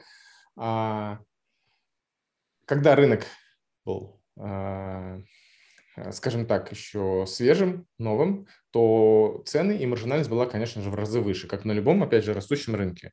То есть э, там услуга по SM, ведению там, SMM стоила раз в пять, наверное, в среднем выше, чем сейчас. То есть бренд приходит и говорит, ребята, мы ничего не понимаем в социальных сетях, помогите нам. И любое агентство, особенно молодые агентства, выставляли ценник просто сколько вот хотелось, сколько, за сколько могли продать. И продавалось. Сейчас э, любой, любая компания может занять, нанять себе, в принципе, одного, двух, трех, там, ну, в зависимости от масштаба, сотрудников в штат, и если правильно выстроить процессы, то сделает это там, в пять раз дешевле, чем оно приходило к агентству. Или наймет фрилансеры. Огромное количество компаний уже, оказывается, не очень-то нужны соцсети. Нужно, чтобы они были там для галочки, что там велось, какой-то контент, и стоить будет ну, просто супер минимальных денег. Э, и фрилансеры со своей стороны тоже там набирают 5 таких проектов, ведут их одновременно. И как бы, опять всем хорошо. Кроме агентств, которые, у которых снижается маржинальность. Поэтому нужно уходить в другие сегменты, не падающие. Вообще рынок рекламы и маркетинга растет на 20-30% в год, но он растет в основном, в основном экстенсивно за счет появления новых игроков, потому что, опять же, вот э, как бы вот рыбы видят, что здесь э, воды много, они туда приплывают и отнимают э, вот это пространство у существующих игроков. Поэтому важно существующим тоже меняться. Потому что я знаю, общаюсь с крупными агентствами, с крупнейшими, у них тоже дела обстоят не самым лучшим образом, пока еще у них нет беды, но у них маржинальность снижается, то есть зачем его заказывать у них за 10x, если я могу заказать там, за 2-3x у компаний, которые не намного хуже? Mm. Потому что рынок тоже стремится вот этой, как бы превращается в commodities. Слушай, я, знаешь, вот как смотрю на это все, и мне кажется, что сейчас, вот учитывая то, как все устроено, может быть, это, конечно, ошибаюсь, вот рекламное агентство будущего, оно представляет во мне, э, вот представляется мне так, что Э, у тебя есть портфолио из каких-то инфлюенсеров, условно живых людей, либо там каких-то digital humans, да, которые у тебя соответствуют, у них аудитория, они транслируют определенный месседж, ну да, представляешь, там, этнические какие-то группы, э, меньшинства, там, сексуального плана, э, потом еще что-то. У тебя просто вот такой калейдоскоп из этих инфлюенсеров, у каждого которого гигантская аудитория. И ты просто берешь, тебе приходят люди с продуктом, вот у меня там есть какая-то херня, ты вот даешь это этому инфлюенсеру, и все, и он сколько-то с ним, и, и с этим продуктом живет, сколько-то он с ним взаимодействует, и все, и больше ничего не нужно. То есть основная задача заключаться в том должна, что ты инвестируешь в создание вот этих вот каналов, которые, которые как бы условно живы, у них есть своя вот эта вот аудитория, которая в них верит, их любит и так далее. Да, я сейчас согласен, что ты сейчас скажешь, следующее, наверное, что это риск, потому что если, не дай бог, этот э, канал что-то там накосячит, то ты автоматически, как бы, ну, он все, будет неэффективен. Но согласись, в данном случае все, большинство рекламных агентств проигрывают инфлюенсерам. В конечном итоге они с ними сотрудничают. Есть теперь в, в крупных диджитал-агентствах целый департамент, который занимается взаимодействием с этими инфлюенсерами. То есть, по сути, они являются, платят деньги вот этим вот людям за то, чтобы те вворачивали тот или иной продукт или услугу в их новостную, ну, э, э, информационную ленту. То есть, по сути, получается, если бы у этого инфлюенсера был бы свой отдел продаж, то это было бы свое digital-агентство. Ну, вообще у них обычно есть свой отдел продаж. Ну, я имею в виду, что это уже как бы такая э, да. конечная смотри, эволюция. Э, смотри, э, инфлюенсеры – это просто это канал да, продвижения. Mm-hmm. Такой же, как раньше были СМИ. То есть, если следует твоей логике, получается, что рекламные агентства 20 лет назад должны были открывать газеты. Сейчас, понимаешь, тогда нет, тогда потому что вкладывалась идея, создавались ролики, обдумывали концепты, сейчас ни хрена не нужно. Какая-нибудь заспавшаяся мадам может там с кремом, там, с, который бренд там столетней репутации появиться в кадре, ой, я им намазалась и стала такая красивая. Через три секунды там следующее видео, о, посмотрите, как классно я намазалась, я вообще в су- просто модель. Все, эстетика пропала. Не нужно ничего. Забудьте все. Типа, все супер натурал. Главное, чтобы в кадре появился какой-то продукт. Неважно, правда или нет. Ну, в общем, все. И это работает. И вот это меня удивляет. Получается так, что не нужно вот это все сложные надстройки, не нужно людей, которые там сидят, обдумывают стратегии, важно что. Главное найти человека, который хоть как-то соответствует идеологии продукта. Ну, главное, чтобы там не было резкого расхождения, что ты, допустим, там э, в своей ленте там постоянно льешь там какой-то негатив, а вы видите такие белые пушистые. То есть вот если вот этого дизальянса нет и условно ты соответствуешь какой-то там концепции продукта, тебе его дали, а дальше как оно там будет у тебя на полке стоять, в руках ты его будешь держать, все неважно. А, на самом деле это совершенно две разных э, задачи. Как бы помогать клиенту с размещением, там, писать стратегию, дальше размещать, придумать ролики, там, сценарии у блогеров и создавать, собственно, как бы вот эти каналы блогеров, потому что э, это очень тяжело. Это не то, что риск, это практически невозможно спрогнозировать. Большинство таких, э, условно, студий, которые производят контент и создают вот эти армии или несколько блогеров, они выросли из популярных YouTube-шоу или отдельных блогеров, которые стали знамениты, решили масштабироваться и создали вот эти студии, которые как бы ну, помогают другим блогерам раскрутиться. Очень мало таких успешных примеров, потому что если ты сделал что-то один раз успешно, в случае с контентом, это далеко не значит, что ты сможешь это повторить. Поэтому агентство никогда таким не занимаются, потому что ну, ну, он просто не умеет по своей сути. Агентство другое. Это что же так? Внутренний процесс, какие-то там решения бизнес-задач, общение с клиентом. То есть такая мини-фабрика. А своих блогеров агентство никогда в жизни не умеет выпускать, и, я думаю, не сумеет. То есть есть, да, вот такие студии, которые делают контент, но они не могут нормально сделать э, весь процесс взаимодействия с клиентом. Они умеют делать контент, они творческие люди. И знаю примеры, когда они приходят к, к компаниям напрямую и говорят, разместитесь у нас, но они говорят вообще на другом языке. Поэтому нужно агентство, оно как фактически такая связующее звено, прокладка между клиентом и каналами размещения, когда агентство говорит, смотрите, вам нужно разместиться в трех э, изданиях каких-нибудь. Ну вот мы, у нас сейчас там есть какой-то проект со, там, со строительной компанией. Это форумы, строительные, там какие-то тезисы мы должны осветить и, и сделаем с помощью там, посевов, с помощью взаимодействия с э, администрацией этих пабликов. А в строительных газетах физических, потому что есть люди, которые до сих пор читают малый сегмент, но читают газеты. Мы там напишем статьи и разместимся а, с такими-то блогерами, блогеров будет действительно много, которые расскажут какие-то вещи, и мы, как агентство, следим, чтобы это было сделано адекватно, правильно, нужные слова говорились, то есть это как бы ну, продюсерская роль фактически. А также мы еще запустим там, например, какую-нибудь баннерную рекламу да, в интернете. И весь этот комплекс делает как раз агентство. То есть оно своего рода продюсером становится вот по организации всего этого разного. Каналов огромное количество. И появляется TikTok, и бренд говорит, а, пожалуйста, TikTok можете? И агентство быстро начинает учиться тому, чтобы работать в ТикТоке. Потом появится новая социальная сеть. Поэтому роль агентства в том, чтобы вот это все спродюсировать, организовать. Ну, оно просто не умеет по своей сути одновременно делать и вот инфлюенсеров и взаимодействовать с клиентом. Это как бы вообще две разные задачи. Я вот ни одного примера в жизни не знаю, чтобы у них это получилось одновременно хорошо. Я просто почему э, об этом стал говорить, просто вот есть компании, которые как бы занимаются вот, из digital создание вирусных видео. Типа у них есть какое-то понимание этой концепции. По сути, создание блогера или инфлюенсера это как раз-таки создание потока контента, который находит максимальное отражение.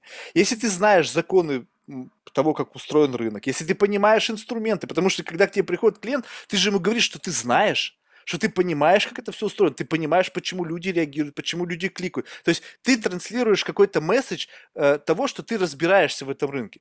Come on, если ты разбираешься, окей, создай. Почему получается так, что ты какой-то ну, там какой-то парнишка либо там девушка делает что-то абсолютно интуитивно, да, безусловно, это выборка там из сот, сотен миллионов выстреливает один, и это как бы как раз-таки некая такая э, уникальная ситуация, в которых что-то там как бы вот легло на широкую аудиторию вот эта вот какая-то уникальность, отличительная какая-то, может быть, там абсурдность этого человека, и она выстрелила. Но и, и поэтому якобы мы это делать не умеем, потому что это вот такая какая-то невероятная выборка. Тогда в чем профессионализм заключается? Тогда получается, что все это на уровне каких-то гип- проверки гипотез, случайностей, чтобы мы это сделали, ну окей, повезло, не повезло, а дальше уже как пойдет. Ну, работа агентства в том, чтобы прийти в нужные каналы, а, сказать, что, ребята, вот этот блогер вам подойдет, потому что он соответствует там, ДНК бренда или той, э, тому смыслу рекламной кампании, которую мы сейчас запускаем. То есть на том уровне, который мы сейчас говорим про агентство, эта работа достаточно утилитарная и взаимозаменяемая. Поэтому как раз она и стремится к тому, чтобы стать commodities, потому что ну, если у тебя внутри нормально организованные процессы и как бы адекватные люди, то, в принципе, все, эти, все, все агентства, они будут похожи, потому что заказчику без разницы, куда приходить, любой опять же, обладая одним уровнем, любой сможет организовать это размещение блогеров. Соответственно, цена за это снижается. Ну, раз у всех примерно одинаково, у меня есть какие-то гигиенические факторы в виде того, чтобы люди не делали ошибок, а нормально общались, понимали блогеров. А, ну, как бы блогеры, они люди свободные, они взаимодействуют с любым, кто придет, будь то заказчик, будь то агентство, будь то частный человек, вы мне деньги платите, как бы я размещу. Но есть еще одно преимущество агентства, помимо вот этой организации вот этого процесса, чтобы все работало нормально – это, э, это сделать размещение более эффективным и, и доступным по цене.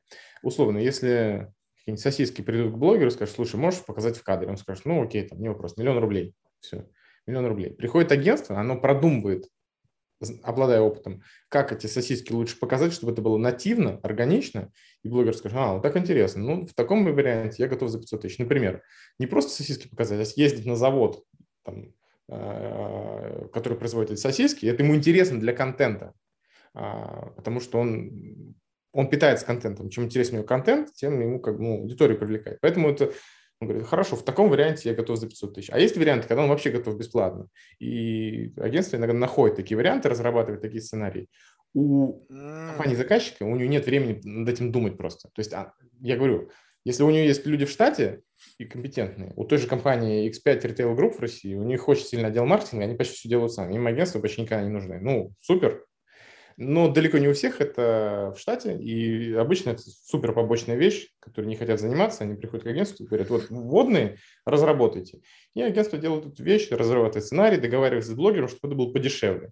И если оно опытное, талантливое агентство, оно разработает такой вариант размещения, при котором это будет интересно бренду, и блогер сможет снизить стоимость. Тогда агентство возьмет большую комиссию, ну, то есть заказчик все равно кому платит миллион, там, блогеру, либо агентству, да? А, а агентство на этом заработает больше денег, потому что оно сделает такой вариант размещения, когда блогер возьмет меньше денег, например. Э, то, то есть в какой-то мере создаются условия для того, чтобы отжимать блогеров, чтобы они меньше денег попросили. Слушай, ну, ну вот... да, но только это должно быть интересно заказчику, само собой. То есть если я принесу вариант размещения, говорю, вот будет такой сценарий. Заказчик говорит, нет, я хочу, чтобы там сосиски были крупным планом во весь экран, э, и все, ничего не волнует. Ну все, в таком варианте как бы сценариев других не, не, не предвидится. Да? Слушай, тогда мне объясни, в чем вот этот феномен? Вот я, ну, честно скажу, я не понимаю. Ну, э, окей, я понимаю, что есть большой, под, под, большая подключенная аудитория. Но почему это вот стало работать? То есть почему э, какой-то человек, показывая те или иные сосиски, побуждает других людей покупать этот продукт. Вот что, что это такое? Ну, то есть, это же, ну, как бы просто человек, и да, да, зачастую сейчас даже многие из них, они какими-то талантами не обладают. Даже у меня была вообще классная история, я не знаю, по-моему, я ее уже рассказывал. Значит, э, какой-то, я не помню, какой год, и, значит, э, у нас был клиент, это было как бы Talent Agency, в общем, они пытались э, как бы продавать на таких, скажем так, на э, overseas market, ну вот на такой в третий мир условно, селебритис, чтобы они туда приезжали на корпоративы, какие-то тусовки, ну, видимо, это какая-то была у них стратегия.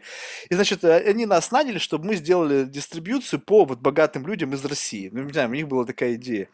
И, значит, мы, а, а там, значит, была тема, связанная с Кардашьян. Значит, мы разослали, был, по-моему, очень низкий фидбэк, но, в общем, из одной какой-то компании, то есть из одной какой-то такой нефтяной компании пишет какой-то, видимо, человек, то есть попало владельцу, видимо, там это переадресовалось, пишет человек уже, который непосредственно занимается этим. И, и она меня спрашивает, а, а что это не умеют? Петь, танцевать? То есть, представляешь, то есть вот, тогда, когда уже в Америке как бы они были популярны и всех их знали, задаются вопрос, а что это они вообще умеют? Петь, танцевать? То есть из-за буквально, ну я не знаю, сколько это прошло, меньше 10 лет это так все изменилось, так все крутилось, что на самом деле ты можешь вообще не петь, не танцевать, ни хрена не делать, то быть почему-то популярным. И вот тут появился какой-то целый пласт последователей. И вот я до сих пор не могу понять, ну окей, были там легендарные личности, там музыканты, ну не знаю, в общем, они что-то творили такое, что вызывало у людей чувственную энергию. Эти же создали какую-то зависимость другого уровня. Я не знаю, что это. То есть, когда люди подписываются, там, вот, ну, не знаю, почему вот у этого, у Дуэйна Джонса там 200 с лишним миллионов подписчиков. Ну, блин, ну я в голову не возьму. Ну, ну, ну, крепкий чувак, да, ну там пьет за текилу своего собственного неизвестно, пьет, не пьет, потому что я знаю, как спортсмен, если ты текилы бухнул, на следующий день в зал идти, ну, очень херово. То есть, как бы, знаешь, это, это надо себя преодолевать, а он как каждый день там показывает, что он ее пьет, я не знаю, он там пригубляет ее, ну, в общем, неважно что, да, как бы здоровый мужик, да, да, ну, контента никакого. Ну, то есть, ну, что там, ну, ну, посмотреть так, ну, периодически какой-то читмил, тренер, тренировка текила, еще какая-то съемки с фильма. Все. Чтобы прямо 200 миллионов человек мечтали, чтобы как-то как на него подписывались, блин, это странно. Но и в то же время это каким-то образом работает. То есть вот появляясь какой-то продукт, человек начинает на него обращать внимание. То есть получается, что это просто экономика внимания, то есть просто борьба за глаза чтобы просто увидеть и решить как раз ту проблему, о которой ты с самого начала говорил, что ты пришел в магазин, и ты видишь 30 брендов абсолютно идентичных, но в силу того, что где-то что-то у тебя сработало, подкорки где-то зашилось, ты увидел какой-то логотип там какого-то сосисочного бренда, который ты сегодня утром увидел, и у тебя бам, это сработало. То есть вот это вот только за счет этого работает? Ну, я думаю, здесь есть несколько составляющих. Я начну с общей. А, вообще в мире, это не только в маркетинге, а вообще вот мир движется к тому, чтобы усредняться. То есть если у нас там в 19 веке, особенно в 18 веке, была элита, которая умела читать, писать, говорить на трех языках, слушала симфоническую музыку, а все остальные массы не умели читать, не, вообще не понимали в этой симфонической музыке ничего, то сейчас большинство населения Земли так или иначе понимает музыку, понимает гармонии, умеет читать. То есть мы как бы усреднились. При этом такой вот культурной элиты становится намного меньше. Она размывается, и, в принципе, мы все как бы часть вот какого-то некого общего. Да? То есть мы стремимся к усреднению, а усреднение всегда означает, что стандарт падает. То есть если раньше, ты говоришь, была, была симфоническая музыка, то сейчас это рэп, достаточно ну, не будем давать оценок, но достаточно простая музыка, доступная почти каждому человеку. Ее может слушать и как бы там принц Уэльский, и человек э, на окраине города. А, происходит усреднение.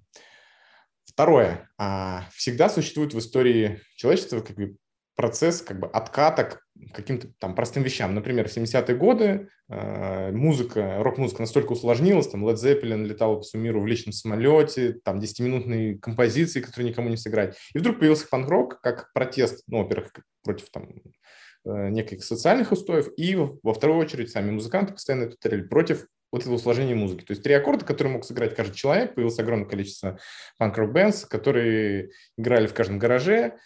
А, и в тот момент большинство людей говорило, так, и я могу сыграть, в чем тут смысл? И как бы вот сейчас э, мы тоже наблюдаем такой процесс отхода к опять каким-то простым мелодиям, простым смыслом в культуре, который ну, совершенно очевидно, не только на уровне петь, но на уровне там а, литературы, на уровне того, что блогер говорит в кадре, там пьет текилу, не знаю, умывается, и все на это смотрят по какой причине. А, потому что людям со временем хочется упрощения коммуникации, и сейчас, мне кажется, мы переживаем как раз такой период, Э, и вот это упрощение, оно потом начинает тоже усложняться. То есть э, этим блогерам придется делать что-то еще, а, или, может быть, этот канал начнет отмирать. А, то есть это, с моей точки зрения, естественный процесс. Как бы он, мне, как любитель сложных коммуникаций и сложной музыки, он достаточно э, как бы, тяжело воспринимать, но я к этому стараюсь относиться легче. А, а сам блогер, когда коммуницирует, вот здесь уже больше мы как бы к маркетингу приходим, а, он коммуницирует а, со своей аудиторией, да? ему верит больше. То есть люди намного больше э, доверяют человеку, чем доверяют анонимному бренду, либо рекламе в газете, либо сайту. А, на первом месте по уровню доверия, как правило, отзывы в сети. Э, отзывы тоже пишутся сейчас всеми брендами на заказ. Уровень доверия тоже начинает снижаться. И то же самое с блогерами когда они только стали появляться, такое блогерское сообщество, у них э, конверсия с рекламы была просто ну, огромной. То есть что-то размещает бренд, там, сразу у него льются заказы. Сейчас разместить у блогера там, с 10 миллионами подписчиков можно получить ноль заказов, потому что уровень доверия к нему тоже снижается, особенно если у него реклама через день. А, то есть это абсолютно неорганично. сейчас а, сначала был такой термин а, микроинфлюенсеры, сейчас уже наноинфлюенсеры, сейчас агентства стараются продать идею, ну, потому что с точки зрения агентства, в том числе меня, это более эффективно работу с микро-микро и вот этими нано-инфлюенсерами, которые соответствуют аудитории бренда. Потому что если у человека 5000 подписчиков, скорее всего, они все его или лично знают, или знают через кого-то, они ему доверяют. Это намного более сложная работа, чем взять там, не знаю, 100 тысяч долларов отвалить какому-то блогеру, и все, ну, будет ноль продаж. Лучше работать с этим большим комьюнити, это сложно, долго, как раз агентство берет достаточно большую комиссию за эту работу, потому что там с тысячи человек связаться, сто из них согласятся что-то сказать, всем нужно отправить, потом проконтролировать, то есть большая ручная работа такая, ну, короче, объемная. А, но это будет конвертировать в продажи намного лучше, и Корпорациям пока это морально тяжело, потому что все стремятся как бы к укрупнению. Ну, ты вроде вот дал, посмотрел, что случилось. Тут как проконтролировать их 100 человек? Я должен агентству доверять, оно мне какую-то статистику будет предоставлять. Тяжело проконтролировать. Но, тем не менее, это вот эффективный путь, на мой взгляд. И таким блогерам доверяют в большей степени, чем если, вот, не знаю, миллион долларов дать э, Дуэйну Джонсону, я думаю... Совершенно... Нет, так вот я вот... Это, вот, вот, никакой конверсии с этого нет. Вот я с тобой полностью согласен, потому что на самом раннем этапе первые подписчики это как раз таки твои друзья, твои там твое окружение, твои ну, то люди, которые тебя как, хоть как-то знают. Когда это приходит за миллионы, то там уже и отношение этому совершенно другое. Я вот почему я тебе задал этот вопрос, что я не понимаю, как это работает, потому что у меня дикость, да. Ну, то есть очевидно, что если товар какой-то появился в кадре, ну плюс-минус это проплачено, это очевидный факт. Ну потому что одно дело, что да, я не исключаю, что эти люди живут обычной жизнью, да, что они выходят э, счет того, что у них появляется доход, они выходят на определенный уровень потребления, и на этом уровне потребления есть товары, которые, ну, действительно, ты покупаешь сам для себя. И то, что они появляются в кадре, если ты всю жизнь выставляешь на показ, это совершенно неудивительно. Вопрос в другом, что когда они доходят до определенного уровня, они понимают, что появление товара в кадре должно быть оплачено. То есть э, я не верю вот в эту органику. То есть когда они вышли на этот уровень, они понимают, что если появился в кадре Луи Виттон, ну, если это не влияет качественным образом на контент, да, что ты демонстрируешь лишний раз, что «а, я крутой», хотя на самом деле каждая собака сейчас может это себе позволить, ну, условно так, в среднем. То есть, если это не что-то супер крутое, что является неким как бы дополнительным вот этим бонусом, чтобы ты выстраивал дальше свой бренд, то это уже должно быть оплачено. И, соответственно, все, что появляется там, все должно быть оплачено. Это для человека должно быть разумно представление о том, что, ребята, вы смотрите на то, что создает мой доход пользуюсь этим, не пользуюсь, неважно, мне заплатили. Тогда откуда берется вот это вот доверие? Вот это странно. Ты, ты мне сейчас объяснил, да, как бы более-менее начинаю понимать, что просто это какая-то вот срощенность, все-таки проще поверить человеку, которого у тебя есть какие-то условно парасоциальные отношения. Вчера услышал этот термин, не, мой, не, мо, не моего происхождения, да. То есть, но вот по сути есть некая иллюзия того, что у тебя есть с этим человеком какая-то взаимосвязь, то есть ты, он каждый день к тебе приходит, да, через экран. Это же удивительно. Представьте себе, какая херня, что люди живут и как-то как-то переживают, какие-то комментарии пишут какому-то человеку, который вообще представления не имеет о том, что ты существуешь. И вот это вот действительно какое-то вот некое такое изменение вообще, в принципе, сознания. Но вот то, что ты говоришь, мне как-то больше резонирует. Потому что мы-то всегда как раз были вот ориентированы ну, в нашем бизнесе 12 лет в очень-очень узкую простройку. Вот, ну, сколько миллиардеров? Ну, там 6, миллиард, 6 тысяч, да, где-то так, плюс-минус, известных и неизвестных. Вот это все. Их больше нету, все, ну больше нету. И вот эта вот маленькая-маленькая группа, и мы вот ее долбили, долбили и продолжаем долбить. Потому что понимаем, что это просто единственный фактор, который о чем-то говорит. Деньги. Есть денег, нету денег. То есть понятно, что это имеет значение только когда ты продаешь что-то очень дорогое, ну там дом за 100 миллионов. Ну тут потому что деньги это основной фактор. Потому что мне может офигительно нравиться этот дом, я могу поставить 500 тысяч лайков, но я его не могу себе позволить. Когда спускаешься на там 50 этажей ниже, когда товар доступен всем, вот здесь хаос. Вот здесь я понимаю, что здесь, ребята, вы в жопе. Потому что тут, ну, ну как, ну согласись, ну то, таких продав... футболки за 5 баксов, их, извини меня, их может быть тысячи и тысячи. И как найти своего покупателя, это же нужно извращаться до бесконечности, потому что ну, просто, по крайней мере, взор обратить на этот бренд. Ну, потому что вот все это здесь, э, огромное количество информации, все это теряется. Поэтому вот учитывая то, что вы стали делать и как-то сегментировать, я понимаю, что это, наверное, охранительно тяжелая работа, потому что это нужно действительно взаимодействовать с большей аудиторией, оценить большее количество их активность, понять, что они подходят. Это, ну, как бы такая более ручная работа. Но она, мне кажется, более импонирующая, потому что действительно делать вбросы на на миллионы людей, которые уже сейчас на самом деле, мне кажется, уже не реагируют на все, что происходит в кадре, это просто нецелесообразно. Ну, в целом, да. А есть некоторые случаи, когда это может работать, но это когда направлено на узнаваемость бренда. То есть мы пока не хотим, чтобы нас покупали, есть так называемая цепочка касаний. Ну, например, имиджевая реклама на зданиях. Мерседес, вот самая большая в мире реклама была в России, как на строящем создании. Я, увидев эту рекламу, не пойду покупать Мерседес в тот же день. Это имиджевый. То есть я знаю, что он есть, у меня есть, откладывается каждый день, я должен знать, что есть существует Мерседес, он круче всех, например. Ну, как он себя позиционирует, да? То же самое с товаром. Я могу размещаться у крупных блогеров, если у меня есть задача, а, чтобы просто примелькаться. А следующий шаг в цепочке касаний – это захотеть купить. То есть это какой-то рассказ про преимущества, это какой-то обзор уже. Здесь, скорее всего, будут работать более мелкие блогеры на уровне уже э, какого-то доверия. И третье – это, возможно, уже конверсия. Это может быть и блогер там ссылку размещает, купите там по моему промокоду скидка 10%, либо уже лид-генерация там, в социальных сетях, там, в контексте, как угодно. То есть это цепочка. Поэтому есть ситуации, когда у крупных блогеров нужно размещаться, но если это именно конверсия в продаже, то сразу автоматически нет. То есть это только чисто вот на узнаваемость. Мы выходим на рынок, нам нужно, чтобы узнали, что мы существуем.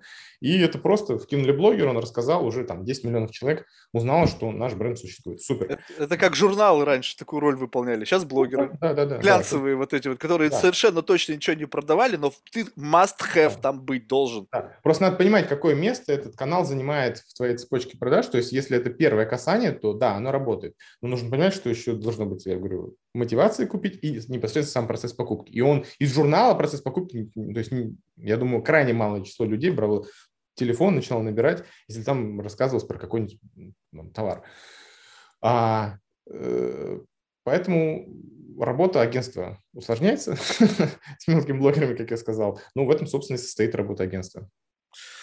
Супер, Илья. Ну, спасибо большое. Знаешь, как опять ты мне немножечко дал больше вот этой пищи для ума, чтобы понимать, как это все вот устроено. У меня все очень так как-то размыто. То есть я вообще удивляюсь, как я дожил до таких лет. То есть я иногда смотрю на эти вещи, я понимаю, там как это мельтешение происходит. Но вот каждый новый человек позволяет мне вот эту резкость настроить, понять, э, как это все. Потому что когда это все в какой-то в дымке, в туманности, ты можешь себе что-то там воображать, нафантазировать. И действительно, когда вскрывается пласт за пластом глубинное видение с рынка, ты понимаешь, что на самом деле все, все намного сложнее и все намного как-то так сложно сочинено, нежели это кажется на первый взгляд. Поэтому ваша работа, мне кажется, ты вообще выбрал очень тяжелую нишу. Вот, потому что, я не знаю, мне кажется, это все усложняется, усложняется с каждым годом. И действительно, здесь какой-то момент включится очень жесткий инструмент э, естественного отбора, когда просто компании вот подобного плана начнут с рынка просто исчезать. Ну, потому что, ну, с одной стороны, вроде бы рынок растет, больше появляется новых продуктов, э, переориентация рынка, какие-то проверки гипотез, с одним агентством поработали, с другим агентством поработали. Как бы говорит о том, что денег вроде как бы много, но не может это до бесконечной степени вот так вот плодиться. Будут рынок, мне кажется, как бы усложняться, и компании будут с рынка уходить, и вот эти несовершенства выживут только самые сильные, мне кажется. Да, ну, то есть э, мы не можем тратить, ну не мы, в смысле, все не могут тратить ресурсы бесконечно, поэтому эти неудачные гипотезы, они обычно ведут к тому, что компания либо прекращает экспериментировать, либо умирает. А что касается сложности работы, абсолютно согласен.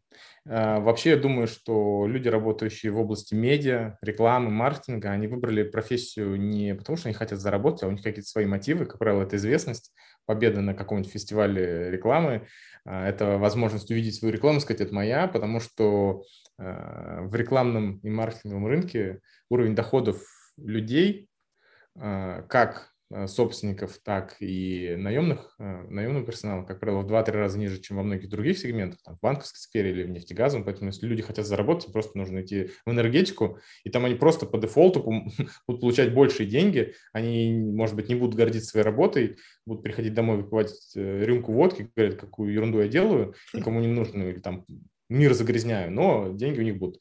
А человек, работающий в рекламе, он как правило, гордится, что он вывел какой-то продукт на рынок, что, видите, со звездой покоммуницировал, вот здесь э, помог бренду построить свою стратегию. Ну, то есть такие вещи какие-то более содержательные.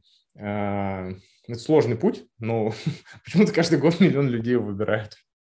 Да, что ж, поживем, видим, что с этим будет. Мне вообще, в принципе, любопытно, вот как это все в конечном итоге трансформируется.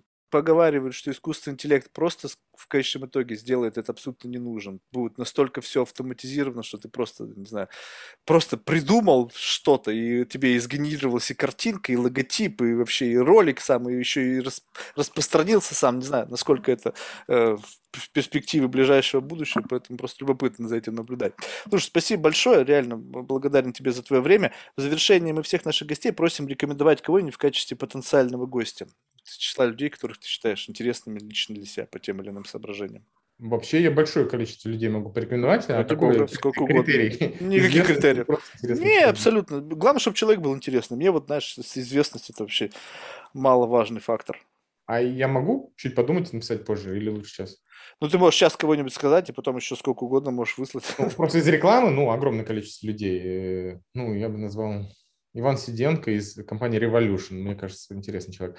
А, но это из рекламы. А э, не из рекламного рынка. Ну, просто на самом деле я в большом количестве бизнес-сообществ состою, во всяких бизнес-клубах и в Сколково в бизнес-школе учился, поэтому у меня как бы нетворкинг достаточно широкий. Я обязательно напишу. Окей, ну пусть так. Нет, то есть я действительно просто подумаю, прям уже Тут... представлю этого человека в подкасте и э, смогу...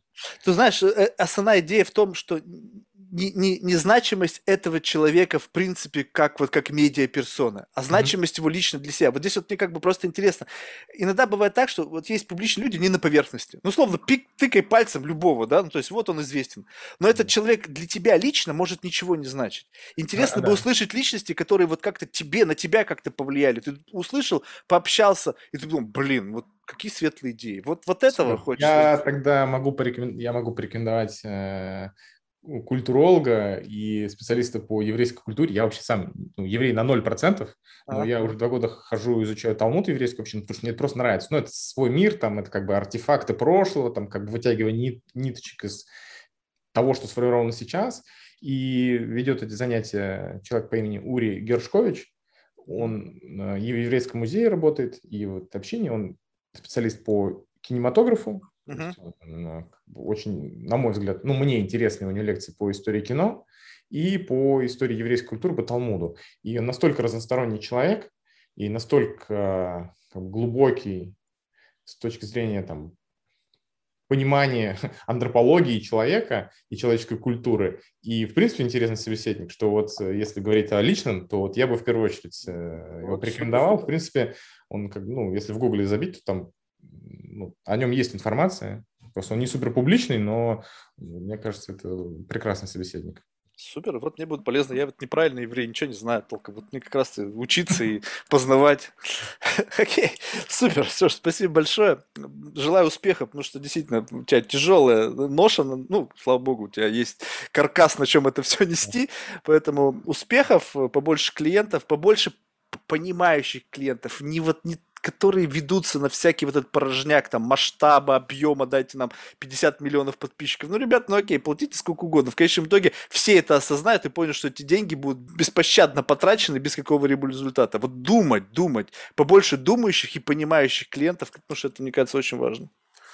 Да, спасибо, это очень актуальное а, пожелание, потому что часто специалисты на рынке друг другу желают хороших клиентов, с которыми можно реализовать интересный проект, который сделает лучше и клиенту, и агентству. И это как бы путь и к известности, к славе, к деньгам, в том числе как бы деньги зарабатываются здесь через классную работу. Поэтому очень главная потребность у меня даже в интересных проектах, интересных э, кейсах. Да, что ж, ну побольше интересных проектов, да. Окей, все, спасибо. Спасибо большое за беседу, было очень интересно. Пока. Счастливо.